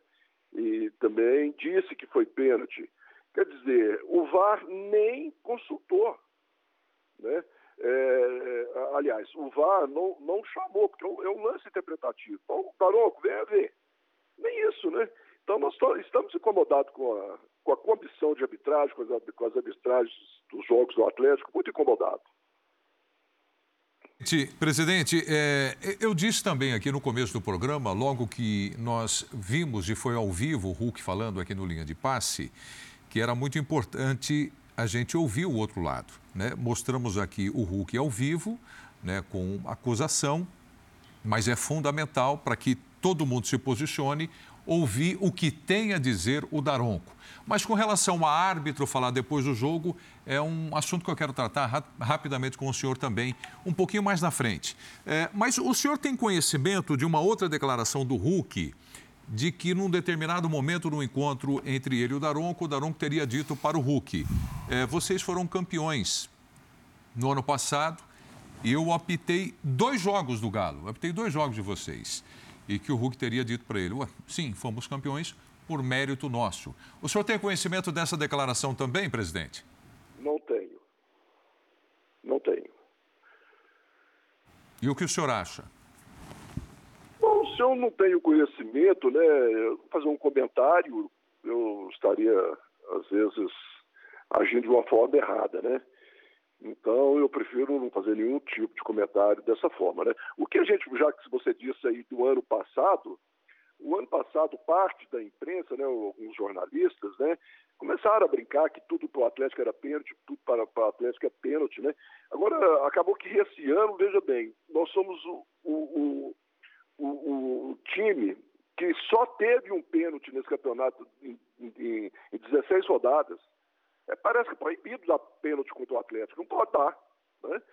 Então isso nos incomoda, porque os pênaltis existiram e os juízes não estão dando. Né? Então, é, a gente precisa de ter cuidado com isso aí. Quero visitar o CNM, que é uma pessoa também que a gente é, respeita muito, mas estamos muito incomodados. A, a situação da arbitragem dos jogos do Atlético só prejudica o Atlético. Né? Então, é muito difícil você fazer o futebol, futebol tão caro como que é. O Atlético é o campeão brasileiro. E a arbitragem está prejudicando o Atlético, como eu já dei alguns exemplos aí que são inquestionáveis. Perfeito. Presidente, eh, eu vou fazer o seguinte: como o senhor não tinha conhecimento eh, dessa fala também do Hulk, e fui eu que passei para o senhor aqui como aspas, eh, eu faço questão, nós vamos colocar aqui exatamente o que disse o Hulk, para que o senhor veja e ouça da boca do, do jogador do Atlético. Então, por favor, a fala do Hulk para o presidente. Para mim falou assim, mas eu, eu apitei dois jogos seu, ano passado vocês foram campeão. Eu falei assim, mérito nosso. E, e, a benção de Deus que fez a gente ganhar. Agora, Daronco, eu não sei o que acontece contigo, velho. Você quer aparecer? Faz o teu trabalho bem feito e vai aparecer muito mais. Mas se é rico ou não, agora, não sei. A conversa que eu tive com ele foi essa. Estou saindo aqui mais uma vez deixando bem claro, pelos meus quatro filhos. Mais uma questão, presidente Sérgio Coelho, do Atlético ao vivo aqui no Linha de Passe. É, tão logo a gente discutiu essa polêmica que veio ao ar ao vivo aqui no Linha de Passe, o, o comentarista André Kifuri, aqui do meu lado esquerdo na bancada, disse o seguinte: se for confirmada, ou pelo áudio do VAR, ou por um, uma declaração do próprio Anderson Daronco, ele não pode mais apitar jogos do Galo este ano. O que o senhor acha disso, presidente? Eu acho que para, para preservar o Daronco, né, eu, se eu fosse presidente de arbitragem, eu evitaria nos próximos jogos de escalar o Daronco para apitar os jogos do Atlético, somente se o Hulk estiver em campo. Eles estão com essa dificuldade aí, né? E é ruim para o Daronco, é ruim para o Atlético, é ruim para o Hulk, é ruim, é ruim para o futebol, é ruim para a comissão de arbitragem, desgasta, expõe eles, né, né? especificamente expõe o Daronco, tem, tem tantos outros árbitros bons. Eu repito novamente que o Daronco, para mim, é um dos melhores árbitros. Né? Então, a comissão de arbitragem deve evitar, não custa nada, vamos usar o bom senso. Até faço aqui uma cobrança à comissão de arbitragem. É, teve um lance no jogo do Atlético contra o Havaí, e que foi um lance para expulsão, né? e o juiz não expulsou o jogador. Nós pedimos a, a, o, o, diálogo do VAR com o juiz, né? já fizemos ofício, já pedimos, já conversei com o Alício né? e com o CNM também, né? encontrei com eles no almoço lá na CBF, que a gente quer esse áudio, eles não, não nos mandam esse áudio. Né? Então o Atlético não está sendo assim é, respeitado pela comissão de arbitragem, infelizmente, né? E a gente se sente muito incomodado. Então é uma coisa aqui, uma coisinha aqui, uma outra coisinha ali, que acaba dando essa insatisfação. Não estou aqui fazendo é, juízo de valor em relação às pessoas que comandam a comissão de arbitragem, nem os árbitros, nem nada. Né? Mas a gente quer fazer. Como que um clube filiado à CBF faz um pedido, né? Do áudio, eles não, não entregam e nem satisfação dão. Presidente, o, o Mário Marra aqui do meu lado. Pois não. Mário Marra. Está é, tá aqui do meu lado, quer fazer uma pergunta para o senhor também. Presidente, prazer. Prazer estar com o senhor novamente. É, quero te dar até os parabéns pela entrevista com a gente. Porque a gente está acostumado, é, às vezes, até com alguns presidentes que faltam a lucidez na hora de falar quando se sentem prejudicados. Quero te dar os parabéns pela lucidez. É, todos nós aqui classificamos, presidente, como, é claro, né? Se isso tudo for confirmado, mas eu acho sinceramente que o Hulk não ia inventar tudo isso. Ele deve ter vivido essa relação mesmo com o Daronco em campo. Todos nós classificamos aqui como um abuso, um abuso de autoridade do árbitro. Se ele se sente ameaçado por alguma coisa, dá o cartão e pronto, acabou. Agora, continuar a conversa com outras partidas, olha, lá na frente, você sabe, posso encontrar com o Atlético de novo, isso eu classifico como uma ameaça e uma ameaça é um abuso. Se confirmado o que falou o Daronco, o senhor também classifica como um abuso de autoridade, presidente? Boa noite. Olha, se o dor dessa conversa foi de ameaça, né, a comissão de arbitragem tem que tomar uma posição dura com o Daronco. Né? Se esse foi o tom, quem se sente bem sendo ameaçado, né? É, e ameaça até em alguns momentos é crime e, e, e, não se deve, né? Ninguém ameaçar ninguém. Por isso é que primeiro a gente precisa de ouvir o Daronco. Né? E agora que ele falou isso com o Hulk, né? Eu não posso falar aqui que é 100% de certeza, né? Mas o Hulk é uma pessoa seríssima, um caráter é, brilhante. Ele jamais falaria uma coisa dessa. Inclusive, fez julgamento pelos filhos, os quatro filhos dele. Né? Então, esse caso ele precisa de ser esclarecido. E a única pessoa que pode, nesse momento, esclarecer chama-se Daronco. Depois que ele esclarecer, nós podemos fazer a nossa avaliação, né? A gente pode fazer as nossas críticas e tomar as medidas que precisam ser tomadas. Nós não vamos ficar quietos, né? É, nós queremos lá que a comissão de arbitragem, né, se posicione em relação a isso. É claro, precisamos, né, cobrar isso da comissão de arbitragem, tenho certeza que ela vai tomar posição. Mas só depois que a gente ouviu o Daronco. Né? Volto a dizer, para mim é um dos maiores juízes que tem no futebol brasileiro. Perfeito. Presidente, então, a, a, a, última pergunta para o senhor aqui do Mauro Naves, que está aqui na bancada com a gente também para encerrar. Mauro. Boa noite, presidente. Prazer em tê-lo aqui conosco. Eu queria saber, na prática, quais as medidas, inclusive de blindagem do torcedor que quer ir ao Rio de Janeiro para essa decisão com o Flamengo. O que, que já foi resolvido, de que forma vai ser encaminhada essa torcida até lá e que cuidados o Atlético estava pedindo e por quê. Enfim, como é que o senhor está sentindo o clima dessa decisão de Flamengo e Atlético? Olha, é um jogo grande, né? Um jogo de dois clubes que já protagonizam é, um dos maiores clássicos do futebol brasileiro e é bacana a gente ver o envolvimento da torcida, né? O que nos incomoda é, é, é o, as ameaças, né? Que estão sendo feitas para com os nossos torcedores, né? Isso a gente não aprova e, né? E, e, tudo às vezes começou por uma entrevista de um jogador que quis, né? É, falar que quis não, falou que lá no, no, Maracanã vai ser um inferno, né? E isso aí provocou a torcida dele, a, a, da, do, do, Flamengo também, a fazer as ameaças. Eu vi diversas postagens aí nas redes sociais, ameaças seríssimas. Nós procuramos as autoridades fluminense é, e pedimos a segurança que o Flamengo tem que oferecer ao Atlético, ao adversário que for jogar no Maracanã, a responsabilidade de segurança é do clube também. Né? Então nós precisamos que eles nos dêem segurança total, como nós demos, demos eles aqui.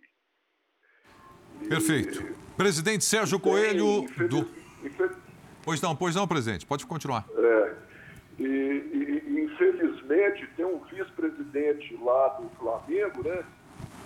E também dá declarações aí que acaba é, incentivando a torcida a fazer mais ameaças ainda, né? É uma atitude assim, de uma irresponsabilidade muito grande, né? Principalmente por uma pessoa que é advogado, que ele se diz ser advogado, acredito que seja mesmo, né?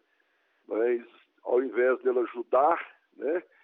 É, a serenar um pouco os ânimos da torcida, ele, pelo contrário, ele bota mais gasolina no fogo. Não dá para entender uma atitude de, uma, de um vice-presidente como ele, né? Em fazer essas provocações. Mas só... vamos seguindo. Estamos lá na quarta-feira, firmes e fortes, se Deus quiser, com muita raça, que é né, o que o gado mais tem. Desculpe, presidente, só para ficar claro, né? É, o senhor está falando do Duche de Abranches, é isso? É, sim, é ele mesmo. Certo. Perfeito. Presidente, eu desejo que as duas torcidas eh, tenham paz e se emocionem aí com um grande jogo. Duas das maiores equipes do futebol brasileiro vão fazer um grande clássico, Flamengo e Atlético. Foi um prazer conversar com o senhor. Muito obrigado por atender o Linha de Passe. Uma boa noite, uma ótima semana, presidente. Obrigado, boa noite. Um abraço para todos. Grande abraço. Grande abraço, presidente Sérgio Coelho do Atlético, conversando ao vivo com a gente aqui no Linha de Passe. Vamos seguindo com o programa para a gente debater agora a vitória do Corinthians por 1 a 0 para cima do Flamengo na Neoquímica Arena. E quem chega para falar agora é o técnico do Corinthians, o Vitor Pereira. É no sentido de é no sentido de dar resposta a uma sequência de jogos uh, muito grande, com um grau de dificuldade muito grande, no sentido de controlar o jogo, uh, porque a partir daí controlamos o jogo, portanto, estamos a ganhar um zero controlamos o jogo. Agora, eu gostava de ter, neste momento, gostava de ter soluções para continuar a pressionar, continuar a pressionar alto, continuar a jogar no campo todo, mas não é possível. Quando não é possível, eh, temos que ter também estratégias preparadas no sentido de nos defendermos bem, controlar o jogo, contra-atacar e, e garantir os três pontos. Foi o que aconteceu. Eu est- eu estou um bocadinho cansado de emoções, para ser sincero. Precisava de, de acalmar um bocadinho, precisava ter mais uns dias para. Mas já temos o jogo no Santos. E aqui a minha preocupação, mal acaba o jogo, é que equipa é que eu vou jogar, que equipa é que vamos jogar no Santos. Portanto, essa, eh, essa é sempre a minha preocupação, o jogo a seguir, o jogo seguinte, que equipa é que nós vamos, quem são os jogadores disponíveis, quem estão em risco de lesão, com que equipa, com- com- como é, que- como é que vamos equilibrar a equipa para jogar o próximo jogo, que é uma eliminatória da taça, apesar do intervalo do jogo nós temos um bom resultado, mas que não, é um jogo que não se pode facilitar, um jogo que não se pode facilitar. Portanto, eu precisava mesmo era de acalmar um bocadinho a- as emoções. Mas aqui o Brasil, o Brasil é, é uma montanha, um, é uma, uma, uma montanha russa de, de. Portanto, isto é, isto é mesmo, não é fácil, não é fácil. Já me tinham dito, mas eu tive que, que vir cá para ver e para sentir. É, até professor, engraçado, é isso né? bem-vindo. É. Bem-vindo ao Brasil. Bem-vindo, É, né? Aqui é, é uma montanha russa. São muitas emoções, bicho. Como diz o Roberto Carlos, né, André? Ele já tinha falado, lembra? Não dá tempo nem de ficar doente quando ele pegou o Covid na época do clássico com o Palmeiras lá. Ele tem, ele tem boas entrevistas, boas frases, está fazendo um bom trabalho, né? Vamos falar a verdade. Ótimo trabalho. Com tanto- é, um Ótimo. traba- é um trabalho completamente diferente daquele que ele imaginou e sobre o qual ele falou na chegada. Então, assim, os choques de realidade são vários.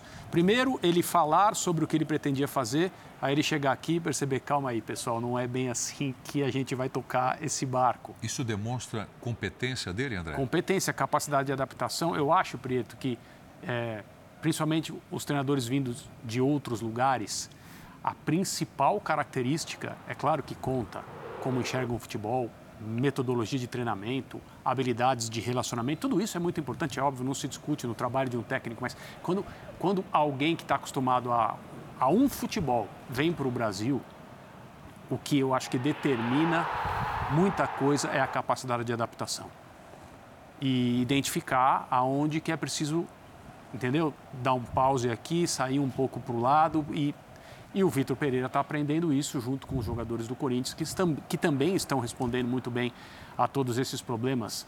Por mais que às vezes num jogo contra o Fluminense o Corinthians não tivesse condições humanas de competição. Contra um dos melhores times do Campeonato Brasileiro nesse momento, o Fluminense faz coisas que nenhum outro time faz. E o Corinthians mandou lá, a gente brincou aqui, o Sub-15 jogar com com o Fluminense. Por quê? Porque o Sub-17 foi para a bomboneira. Foi, foi isso que aconteceu. Mas hoje, ele, ele descreveu muito bem na primeira resposta que a gente mostrou. O Corinthians controlou mais ou menos 20 minutos do primeiro tempo, marcando o Flamengo alto, incomodando a saída, muitas vezes impedindo que o Flamengo saísse, coisa que foi impossível fazer na bomboneira, por exemplo. O Corinthians não conseguiu jogar na bomboneira. O Corinthians só se defendeu e levou o jogo para o território das ações puramente individuais. Coletivamente não houve presença. Hoje houve. Durante 20 minutos o Corinthians conseguiu fazer o que pretendia, atrapalhar o Flamengo no ato de levar a bola da defesa para o ataque. Teve chances, nenhuma muito clara, mas foi presente na área do Flamengo, levou perigo. Só que o Flamengo é um time que tem jogadores de meio de campo, independentemente da escalação, muito bons. E depois desses 20 minutos, quando o Corinthians evidentemente cansou um pouco, o Flamengo tomou conta do jogo e da posse ao seu estilo, ao que o time do Dorival tem feito.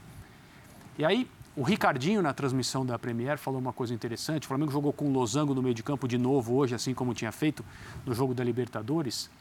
E quando você joga dessa maneira, você tem uma tendência a centralizar o jogo. E se não houver muita aproximação dos lados, você perde o jogo pelos corredores e facilita a marcação. Foi o que o Flamengo fez. O Flamengo não conseguiu fazer a bola circular com bastante gente pelos lados do campo, isso facilitou a marcação do Corinthians. O Flamengo teve uma chance muito boa, um chute do Vitinho, que o Cássio conseguiu defender, a bola ainda foi na trave. E depois aconteceu um gol que, foi, que terminou por ser decisivo, numa tremenda infelicidade do Rodinei. Ele fez um bom jogo pela Libertadores. É, o Pedro Torre, nosso repórter, publicou no Twitter que o Vidal, presente ao Maracanã, é, ficou empolgado com as descidas do Rodinei pelo lado direito. E ele falava assim: dá no avião, dá no avião, dá no avião. Então, assim, às vezes você tem dia de avião, outras vezes você comete uma infelicidade Mas as críticas e faz um gol foram contra. mais no setor defensivo, Defensivo, né? sim. Eu acho que o Odinei está muito bem mesmo, acho que ele tem que ser o titular. Mas toda vez que eu falo isso aqui, aí alguém fala, ah, mas isso é ofensivamente, você só pensa no Rodinei lá no fundo, cruzando na cabeça do Bruno Henrique, cruzando para não sei quem e tal. Mas hoje foi um erro defensivo, se bem que ele teve um trabalho danado ali. Teve. Porque o Corinthians, ao contrário do que você está falando do Flamengo, que não ia pelas pontas, o Corinthians Muito, fez o jogo muito. pelas pontas. O Corinthians tá- E aí o Rodinei sofria, que já não é o forte dele nessa marcação. E, e o último lance que eu acho que passou ali no, no, no- no nosso, no nosso resumo, eu não sei se chega a passar o lance do Pedro, mas o, o- o último ali que eu acho que eu vi é com o Roger Guedes. Antes de a gente trocando de roupa lá no camarim e tal, o, o André falou assim, pô, que fominha, sei lá, usou o termo. Se ele passa, o Corinthians ainda faz 2 a 0 Ele e tal. fica frente a frente, né? Eu- eh, aí eu defendi o Roger É nessa. que- porque ele é que a jogada era criticado. toda dele, É, a jogada é toda dele. Eu você, falei, pô, mas- neste caso, o tão criticado Roger, eu defenderia porque ele ganha, do, acho que é do Gustavo Henrique, ele pô, ganha a segunda bola. Tira do goleiro. E aí aquele negócio assim, ó. Porque o Pedro do outro lado, um minuto depois, também tem uma chance que também podia passar, não sei para quem, né, para o outro lado do lado do Flamengo, e também não passa, porque aí é coisa do centroavante. Mas nessa do Roger, como ele criou toda aquela jogada, num, tipo um contra-ataque, eu até perdoei, mas não sei se o, se o Vitor Pereira vai perdoar e tal. Mas se o Vitor não perdoar também, do jeito que eles estão ali ne- nesse embate, ele vai falar, ah, mas você não estava em campo também, né, professor? Você também só é expulso toda hora e tal. Aí o papo não vai ficar bom entre eles, né? Mas, enfim, jogo de, de poucas chances e Flamengo com mais finalizações que o Corinthians, e foi ali mesmo, no, no descuido do Rodinei. Acho que o zagueiro que sobe antes, acho que é o Léo que estava em campo ainda, Atrapalha ele. é, porque ele sobe tanto que acho que a bola, quando passa, o Rodinei está despreparado para. Ele está até virando o pé para fora da área. É, porque eu acho, achando que já ia fora, sair assim, enfim, mas é, foi um, um desses lances que coloca o Corinthians lá, lá na cola, né? Ontem o Fluminense dormiu na vice-liderança com a vitória e tal, esperando o jogo de hoje. E o Corinthians, olha lá, é infelicidade. Isso é um erro técnico, né? É. Porque ele defensivamente ele estava posicionado na segunda trave, ele estava até bem colocado ali. Mas, ó, ele já tinha levado esta. Mas você vê o mérito do Corinthians. É. A jogada vai de uma ponta esquerda para a ponta direita. O Mosquito entrou muito bem no segundo Sim. tempo, e aí vem um, um- um segundo cruzamento. Como o Corinthians estava espetado Uhum. nas duas extremas do campo.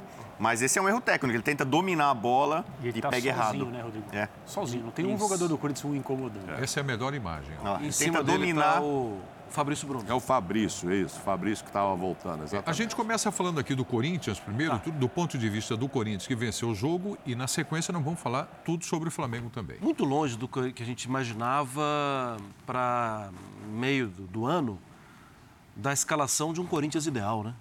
Porque o Corinthians ideal não existe, né? Está no departamento médico, está quebrado, machucado. E aí, muito mérito para o Vitor Pereira, muito mérito. Porque o Corinthians muda muito. O Corinthians começa com o Adson de um lado, quando você percebe o Adson já saiu da esquerda, está lá na direita. É, Lateral. volta, fecha muito bem. Maturidade do Fábio Santos na cobertura. O Gabigol no segundo tempo tentando buscar um espaço entre o mesmo Adson e depois Giovani e Bruno Mendes. é, e caindo pelo lado, porque já tinha entrado o Pedro. Mas o espaço demorava para aparecer, porque o Corinthians me parecia muito concentrado no que tinha que fazer. É, é incrível falar isso. Eu não esperava se eu já falei que esperava um Corinthians diferente no 11, e isso é impossível, eu não esperava esse nível de maturidade de alguns jogadores. Porque é muito comum, com essa quantidade de jogos aqui, o jogador ser forjado, mas ele errar muito. É, a gente não tem visto isso. A gente vê o Corinthians perder alguns jogos, porque vai perder mesmo, porque é o futebol, é normal, mas dificilmente o Corinthians erra. E alguns jogadores jovens dificilmente erram. Acho que tem um nível de maturidade fora do comum até. É, me chama muita atenção como o Corinthians consegue mudar. começa de um jeito. Time bem treinado. Muda né, Bem rapidamente. treinado, os caras sabem o que e fazer sem em um campo. tempo para bater papo, né? assim, ó, não, muito, joga a bola para para longe, porque eu preciso organizar aqui. Não. Eles já sabem. A mudança já foi treinada, já foi bem organizada. Aliás, eles Isso falam é nos bastidores sobre isso, né? Isso é sobre a- a forma de treino, sempre ter uma coisa diferente, Diferente, sempre ter uma coisa nova. E os jogadores estão gostando desse trabalho da comissão técnica do E Vitor Pereira. dentro dessa questão de maturidade do grupo de jogadores, tem um, vários, né? assim, inclusive até a saída do Mantuan, acho que vai pesar. E não era um jogador que a gente falaria nessa altura do ano. Mas é, é incrível como o Duqueiroz me parece completamente inquestionável no ano. Eu recebi uma relação com sete desfalques aqui. Hoje, talvez, André. talvez o Duqueiroz não continuaria em campo se fosse outro árbitro por causa do Sim. lance com o Rodrigo Caio. E, e mais de uma vez, inclusive. Né? Isso, Depois e, e esse lance com o Rodrigo Caio, que leva à substituição... No primeiro tempo? No primeiro tempo, é uma jogada em que o, que, em que o Duqueiroz chega atrasado e pisa no tornozelo, sem intenção, atraso, mas muito forte, machucou o jogador. E talvez, numa situação diferente, com um outro árbitro, fosse vermelho direto. Sim. Mas chama Eu acho que foi diferente tá do lance da do Pikachu, né? Mas indiscutivelmente, eu só queria pontuar isso para a gente não deixar de falar nesse assunto. Indiscutivelmente, ele é um dos jogadores mais importantes da temporada no Corinthians. André, E, é e um valor, pronto. um, um valor Parece assim, que tá pronto, é inegável. veterano, né? inegável. Pronto. Pronto. Que- o que se compara ao André do Fluminense, né? Uhum. Que eu, eu vi de novo essa comparação hoje durante a semana. É, e tem, é, a gente falava do Sara, é do André, do Duqueiroz e tem um terceiro jovem aí, já já eu lembro também, que está ah, o? João Gomes. João o João Gomes. Gomes, que é outro também que apareceu e muito bem. também muda de posição. Mas você vê o time, você está falando assim, o time não está pronto, não está formado, já estamos em julho. Ó, hoje eu recebi uma relação Só lá para deixar claro, não por culpa do próprio Corinthians. não, óbvio, óbvio. Departamento Departamento, médico. Então, mas dos sete que estão, que estão no departamento médico, eu tirei o Gustavo Mantuan, que não, já está indo embora, Júnior Moraes, que não acrescentou, e o Luan, que não vai jogar, e teria o Paulinho ainda. Que se não fosse titular, seria uma ótima opção. Mas esse time ainda terá que receber, e o, o técnico espera muito, por Fagner, Maicon, Renato Augusto e o William. Aí são quatro. E vai entrar um centroavante, o Yuri Alberto. Então, é meio time que ainda não trabalhou junto, que ainda ele não conseguiu fazer, que, que se der sorte e ninguém machucar, é um outro Corinthians para o segundo semestre. Fora os jogadores que estão voltando, chegando aí, né? né? Os jogadores que estão voltando. Balbuena pode chegar a entrar também. É, tem- tem isso também, é. Com todos esses falcos, o Corinthians é, ele completou 19 jogos sem perder em Itaquera. Não toma um gol em Itaquera desde maio. É, ele quebrou um tabu que era muito indigesto. Eram nove jogos sem vitória do Corinthians sobre o Flamengo e, e- e uma sequência de oito vitórias do Flamengo, algumas por goleada. Várias por goleada. É, e, e- e um empate. em Itaquera com um show. Cinco, exatamente. Então, o, o Corinthians vinha tendo muitos problemas para enfrentar, pra tentar equiparar alguma coisa com o Flamengo. Venceu, eu acho que competiu mais. Ah, o Cássio completou 600 jogos com a camisa do Corinthians e, para mim, foi o cara do jogo. Foi até eleito né, durante a transmissão. E o Fábio Santos 300. A- Aquela defesa no, no- no chute do Vitinho, que foi a grande chance de gol do primeiro tempo. O Corinthians demorou para finalizar, né, só no finalzinho com o chute de fora da área do Adson. Fábio Santos completou 300 jogos. Então tem várias marcas significativas que esse Corinthians está alcançando na mão do Vitor Pereira, que de fato é, ele está quase que tirando leite de pedra. A, a pontuação, a classificação do Corinthians, é, ele mesmo chegou a dizer, né, que se não fossem os miúdos, o Corinthians estaria brigando na parte de baixo da tabela. E ele coloca o Corinthians numa posição nobra, mantém ali, né, essa, essa posição de destaque. A rodada foi muito boa para o Corinthians, né? Muito. Para quem está pensando na parte de cima da tabela, Corinthians e Fluminense. Corinthians e Fluminense lucraram com, digamos, tropeços dos três eh, principais postulantes ao título no começo do campeonato. Ele superou o Flamengo, esse rival eh, histórico, e contou também com os tropeços, os empates de Galo e de Palmeiras. Portanto, o Corinthians classificado para as quartas de final da Libertadores, quando pouca gente acreditava diante dos desfalques que tinha, sobretudo no jogo da Bomboneira, né? Encaminhou a classificação, vamos dizer assim, na Copa do Brasil, com uma goleada sobre o Santos, né? Tá virtualmente classificado, e essa posição nobre do brasileiro. Que corintiano, há alguns meses, eh, acreditaria eh, eh, nessa série de resultados, de classificações e de posição na tabela? Realmente é um Corinthians surpreendente. Pois é, antes da gente falar do Flamengo, ainda mais um pouco do Corinthians, que além de ter vencido a partida, está a um ponto do líder do campeonato, o Palmeiras, né? depois dessa vitória, vai para 29, o Palmeiras com empate ficou com 30 pontos. E eu gostaria que vocês falassem. É claro que o campeonato ainda tem muito pela frente e tudo mais, é, mas para o torcedor do Corinthians, vem aí Yuri Alberto, né? agora já apresentado, o Balbuena, parece que está chegando aí também. O torcedor está assim, escuta, estamos brigando pelo campeonato. Estamos brigando para ser campeão brasileiro. Independente do que vocês pensavam antes de começar o campeonato. Mas hoje, o André Kifuri, é para levar a sério essa questão do Palmeiras, do, perdão, do Corinthians também brigando pelo título do Campeonato Brasileiro? Eu não sei se o Campeonato do Corinthians é para brigar pelo título. Eu tenho dúvida, porque é, a, a minha questão principal é por quanto tempo o Corinthians vai ter essa energia que o leva hoje à, à vice-liderança. É, jogos em que existe essa transformação da infelicidade de alguém na felicidade do, do, time do Corinthians, como você falou no início do programa. E me surpreende, assim, eu concordo plenamente com o Rodrigo. Eu, é, no início da temporada eu pensava que o Corinthians seria um time um pouco mais candidato às Copas do que o Campeonato Brasileiro, justamente porque é, para ser campeão brasileiro é preciso ser muito bom durante muito tempo. Não, não via profundidade no elenco e os problemas de montagem do elenco do Corinthians são claros. Os chamados medalhões, os jogadores que foram contratados no ano passado para mudar o patamar do Corinthians tecnicamente e que levaram o Corinthians é, com outra comissão técnica à quarta posição no último Campeonato Brasileiro, eles não estavam em campo, eles não estão em campo, eles não, não estão conseguindo, por diversas circunstâncias, sustentar a sua assiduidade no time. E o time já é outro, o time já nem conta com eles, já afastou a possibilidade de tê-los em maioria, então jogam dois, outros dois esperam, muitas vezes não estão disponíveis. Então é uma, é uma outra administração do elenco em relação àquilo que se imaginava. Mas, inegavelmente, o Corinthians está brigando. É o campeonato achatado, como a gente já falou várias vezes. É, dessa, nessa rodada, os times que estavam acima desperdiçaram pontos, o Corinthians conseguiu vencer de novo e está sustentando essa posição. Mas eu não, eu, não, eu não estou convencido que o campeonato do Corinthians é para tentar ser campeão brasileiro. Eu acho que é para a parte de cima da tabela, é para a vaga na Libertadores, mas não necessariamente para ganhar o troféu. Eu acreditava, eu acredito ainda que o Corinthians, até pelas dificuldades de montagem de elenco, até pela dificuldade atual também de, de departamento médico, é, que o Corinthians é muito forte para Copas. Eu tenho mais dúvidas no Campeonato Brasileiro. Sim, mas vem cá, o turno está acabando. E o Corinthians, se ele não é líder, ele já foi por um bom tempo, ele está muito perto da liderança.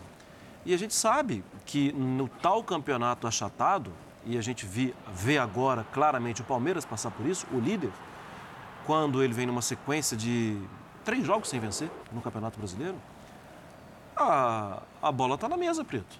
O Corinthians só não pode ficar muito longe da distância. A, a gente sabe do poder do Corinthians, especialmente jogando em casa.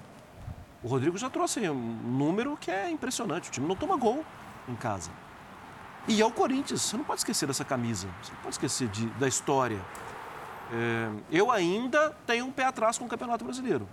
Mas esse pé já esteve mais atrás do que ele está hoje.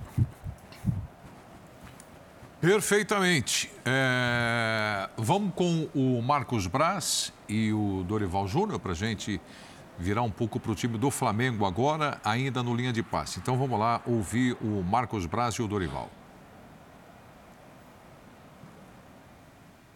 Eu acho que não, nós não tivemos assim uma equipe que tenha prevalecido sobre a outra. Ao contrário, um jogo muito disputado. É interessante que as duas equipes não deixaram de buscar o gol. Eu acho que esse é um fator importante.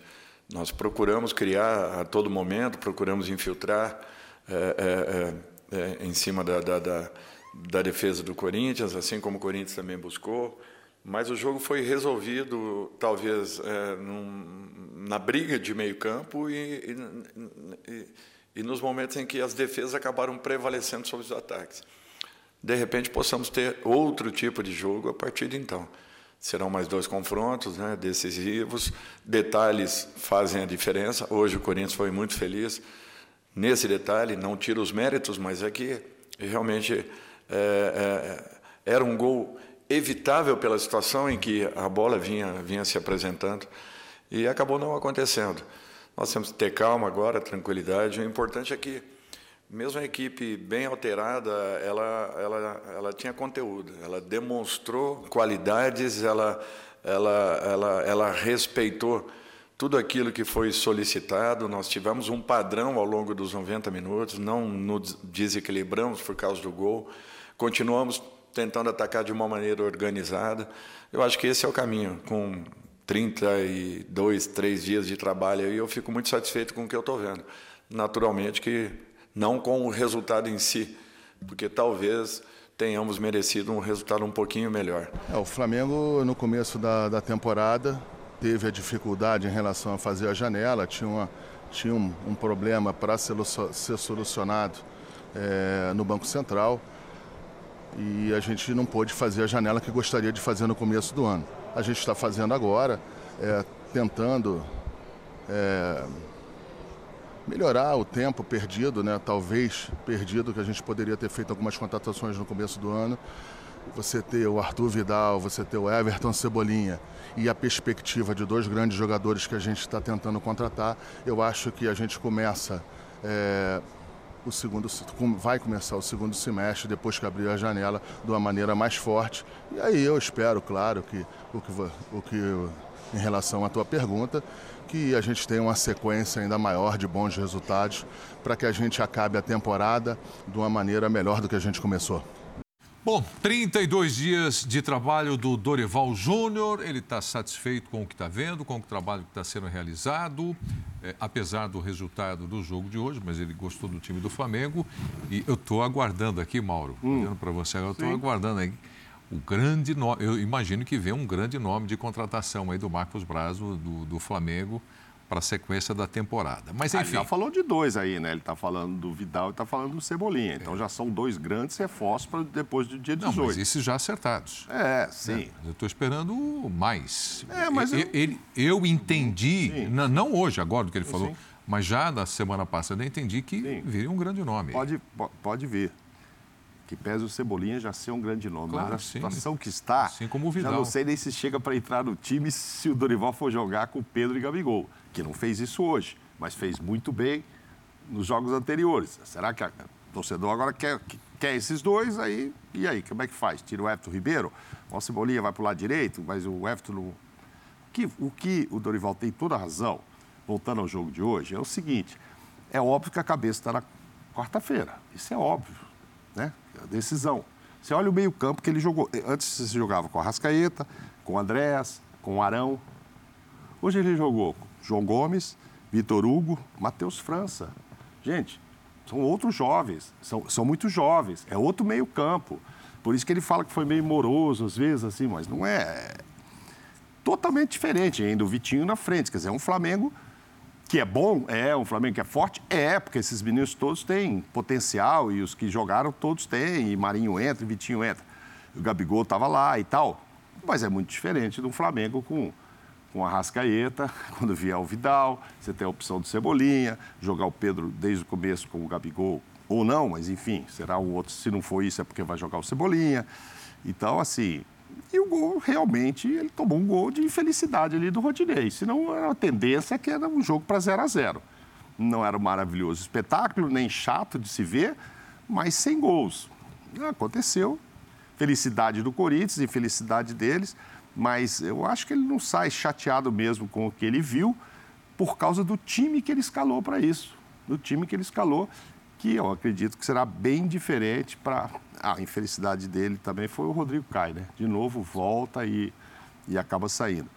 Mas ele vai ter um time muito diferente. E nas redes sociais eu já vi torcedor, claro, quer ganhar, queria ganhar, fazer três pontos, mas que não ganhasse de maneira avassaladora, porque, pô, vem do 7 a 1 se vem aqui ganha lá 2 a 0 3 a 0 aí o torcedor já estava colocando aí, pô, jogou um pouco de água fria aí no oba-oba, tal, porque se imagina com que espírito iria enfrentar o Atlético, e é uma decisão muito difícil com o Atlético Mineiro. Então tem gente que não queria perder, mas que gente que eu falo torcendo para o Flamengo, mas que achou bom dar uma baixada de bola. Mas há de se reconhecer que abaixou essa bola com um time muito diferente do que vai decidir com o Atlético.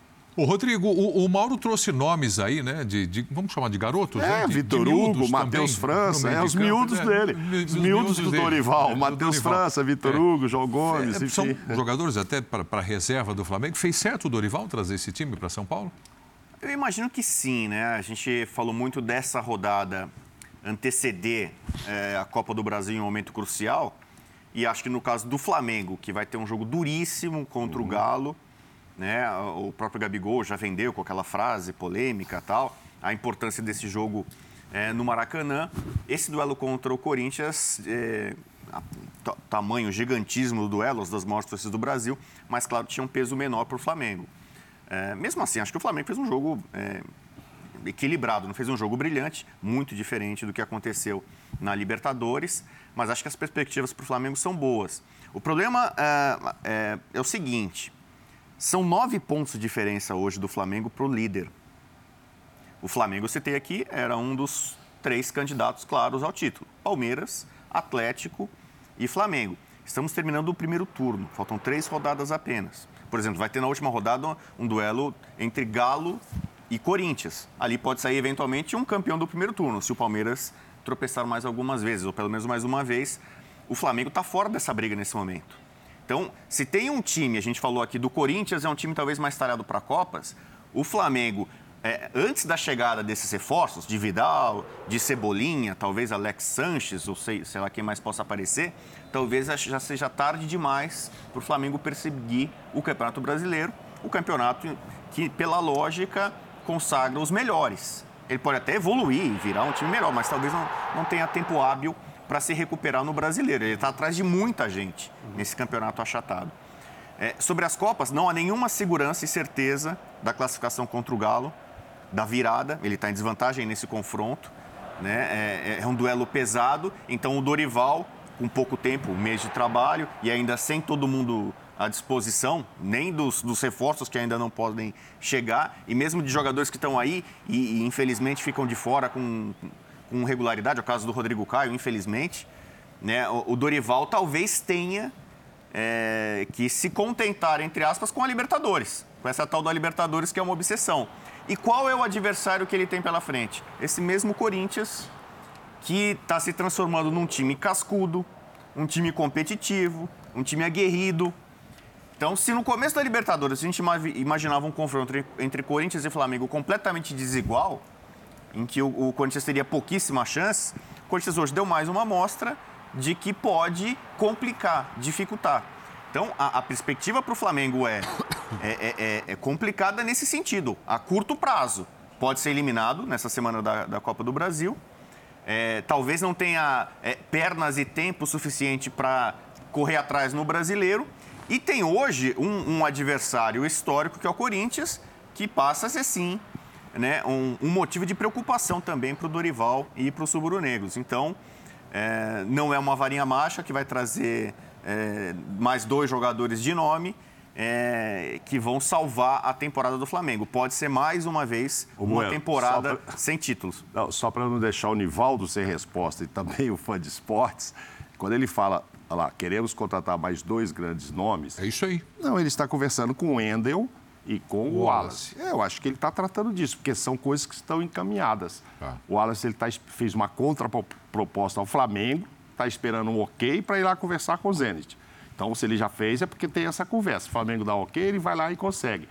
E com relação ao Udinese, está muito mais encaminhada até. Agora, se vai caber todo mundo aí nesse meio, aí é outro problema, mas é um elenco reforçado. Eu acho que ali ele está se referindo a esses dois que estão bem encaminhados. Tá, antes de eu ouvir o André e o Marra, só vou dar uma discordada do Rodrigo Bueno. Boa. Só... Ah, tá brincando. Um padrão é, é padrão, é, é, é, padrão. Eu acho que tem muito campeonato brasileiro pela frente. Eu acho. E aí você fala, ah, bom, tudo bem. Todos os anos, quando você está na 16ª rodada, tem muito campeonato pela frente. Mas neste ano especificamente, pelo andar da carruagem, apenas 30 pontos em 16 jogos, o líder do campeonato. Isso denota, sugere que o campeonato vai ser muito disputado até o final. Muito disputado. Só para fazer um exercício aqui, André, hum. só para fazer um exercício, com o que acabou de colocar o Rodrigo, o Mauro, enfim, a gente fala de um modo geral. Ah, mas se o, se o Flamengo não passar pelo Corinthians na Copa, pelo Atlético na Copa do Brasil, ele vai ter mais tempo do que o Atlético, mais tempo do que o Corinthians, talvez, e mais tempo do que o Palmeiras para disputar o Campeonato Brasileiro. Mas ele já, mas, enfim, mas pra... ele já parte de uma posição de classificação na tabela que é, está muito prejudicada em relação à disputa de título. Sim. Né? Então, Quantos jogos? Eu concordo que o campeonato. Nove pontos? O campeonato ainda vai, ainda vai mostrar muita coisa. É. E, e a foto hoje é ruim para o Flamengo, mas nunca se sabe.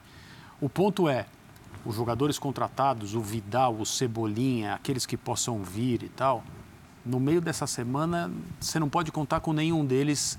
O Dorival conta com o elenco que o Flamengo tem hoje para continuar vivo na é. Copa do Brasil e não ter uma competição a menos no seu calendário, que sim, é verdade, pode facilitar, no caso de uma eliminação, é, a recuperação no Campeonato Brasileiro, mas aumenta a pressão, porque é um troféu que se vai. O Flamengo é candidato, continua sendo, mas nessa semana que está começando hoje, ou o Atlético ou o Flamengo sairão da Copa do Brasil.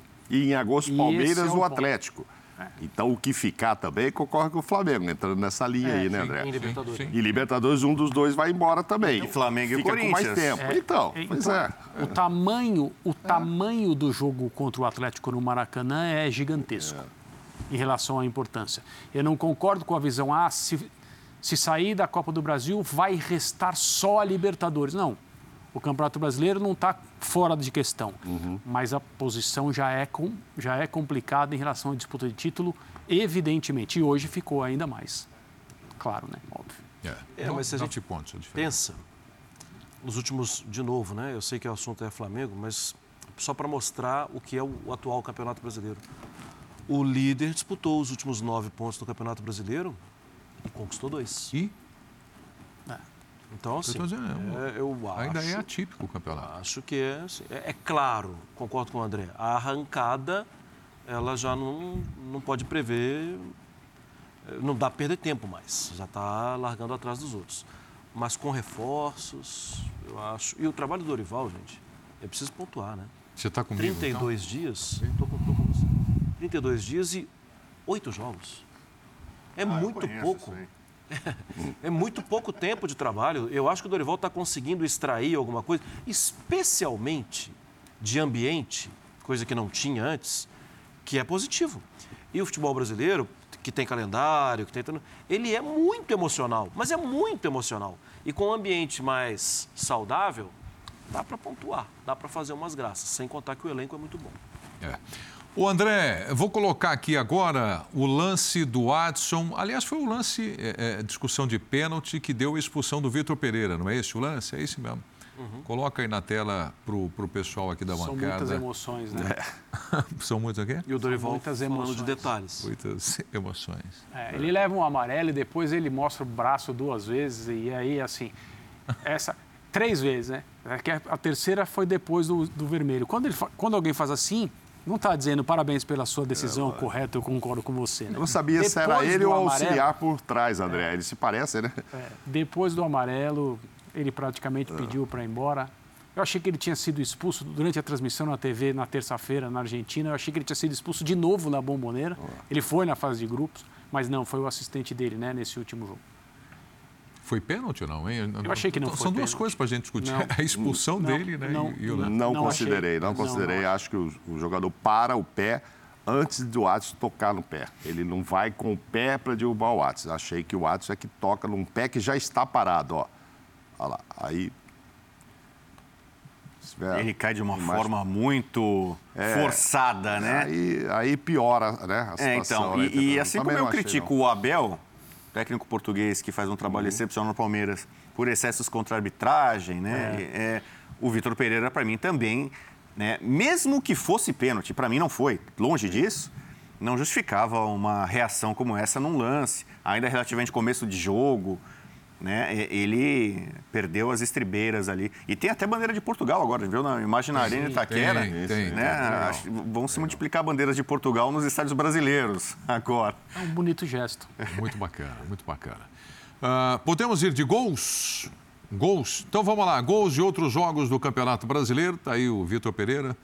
Ah, foi expulso, então nós temos aí Santos e Atlético Goianiense ali dentro da área. O Lucas Barbosa, depois da cobrança do escanteio, a bola sobrou para ele, botou lá dentro. O Santos venceu o Atlético Goianiense por 1 a 0. Como foi importante esse resultado. Preto? Muito importante, muito importante. Nossa, ia ser de novo Curitiba, hein? É. De novo toma dois gols, corre atrás do resultado. Contra o Juventude agora, né? É. Então aí os gols, Curitiba e Juventude, Paulo e Ricardo Bueno fazendo os gols do Juventude, como disse o Marra aqui, abre 2 a 0. Aí a cobrança do pênalti, bateu no meio do gol, né? Sim. Bateu no gol, no meio, olha ali, bateu certinho. Eu me lembrei do O Djalminha Ibramo- agora. Ibramovic vai fazer um gol agora aí, não é isso? Sim. É, Ibramovic É, brasileiro. Deixa eu só acrescentar, porque o pessoal não achava, "Ué, vocês acharam que o Djalminha batia pênalti assim? Não, é que a gente acompanhava depois a cobrança de pênaltis, Corinthians e Boca, e o Djalminha, André, falava assim, bate no meio, bate no meio do gol, né? Bate no meio do gol. Alguns ali foram no meio. É, alguns no meio. E aí o Corinthians se classificou. Os gols do Coritiba, que nós acompanhamos aí, Léo Gamalho e o Adian E Martinez. anota o nome aí, Igor Paixão. Igor Paixão. Jogou muito, Anotei É aqui. bastante, já é um turno inteiro, né? Bastante interessante dele. É, né? Temos aí Cuiabá e Botafogo. Olha o fogão, hein? Perdendo por 2 a 0 para o Cuiabá. Alisson e André Luiz fazendo os gols da vitória do Cuiabá para cima do Botafogo. É isso aí. Então, são jogos da 16ª rodada do Campeonato Brasileiro. Vamos para o intervalo, voltaremos já já. Continue com a gente no Linha de Passe. Até mais. Mas é isso mesmo, né? A gente vai olhando aqui a classificação do campeonato, tá tudo embolado lá de baixo até Então, lá em F5, cima. Mas é isso. Achatada. F5, pronto. Boa noite, mano Marra. Ótima semana, amigo. Para nós todos. Um Tá bom? Valeu, Naves. Amém. Um abraço Abração. a todos. Abraço. Rodrigo Bueno, prazer te ver. Prazerzão. Abraço. Ótima semana, André. Até a próxima, um abração. Grande abraço. Vem aí o Sport Center. Muito obrigado pela sua companhia. Tenhamos todos uma ótima semana. Até a próxima. Tchau, pessoal.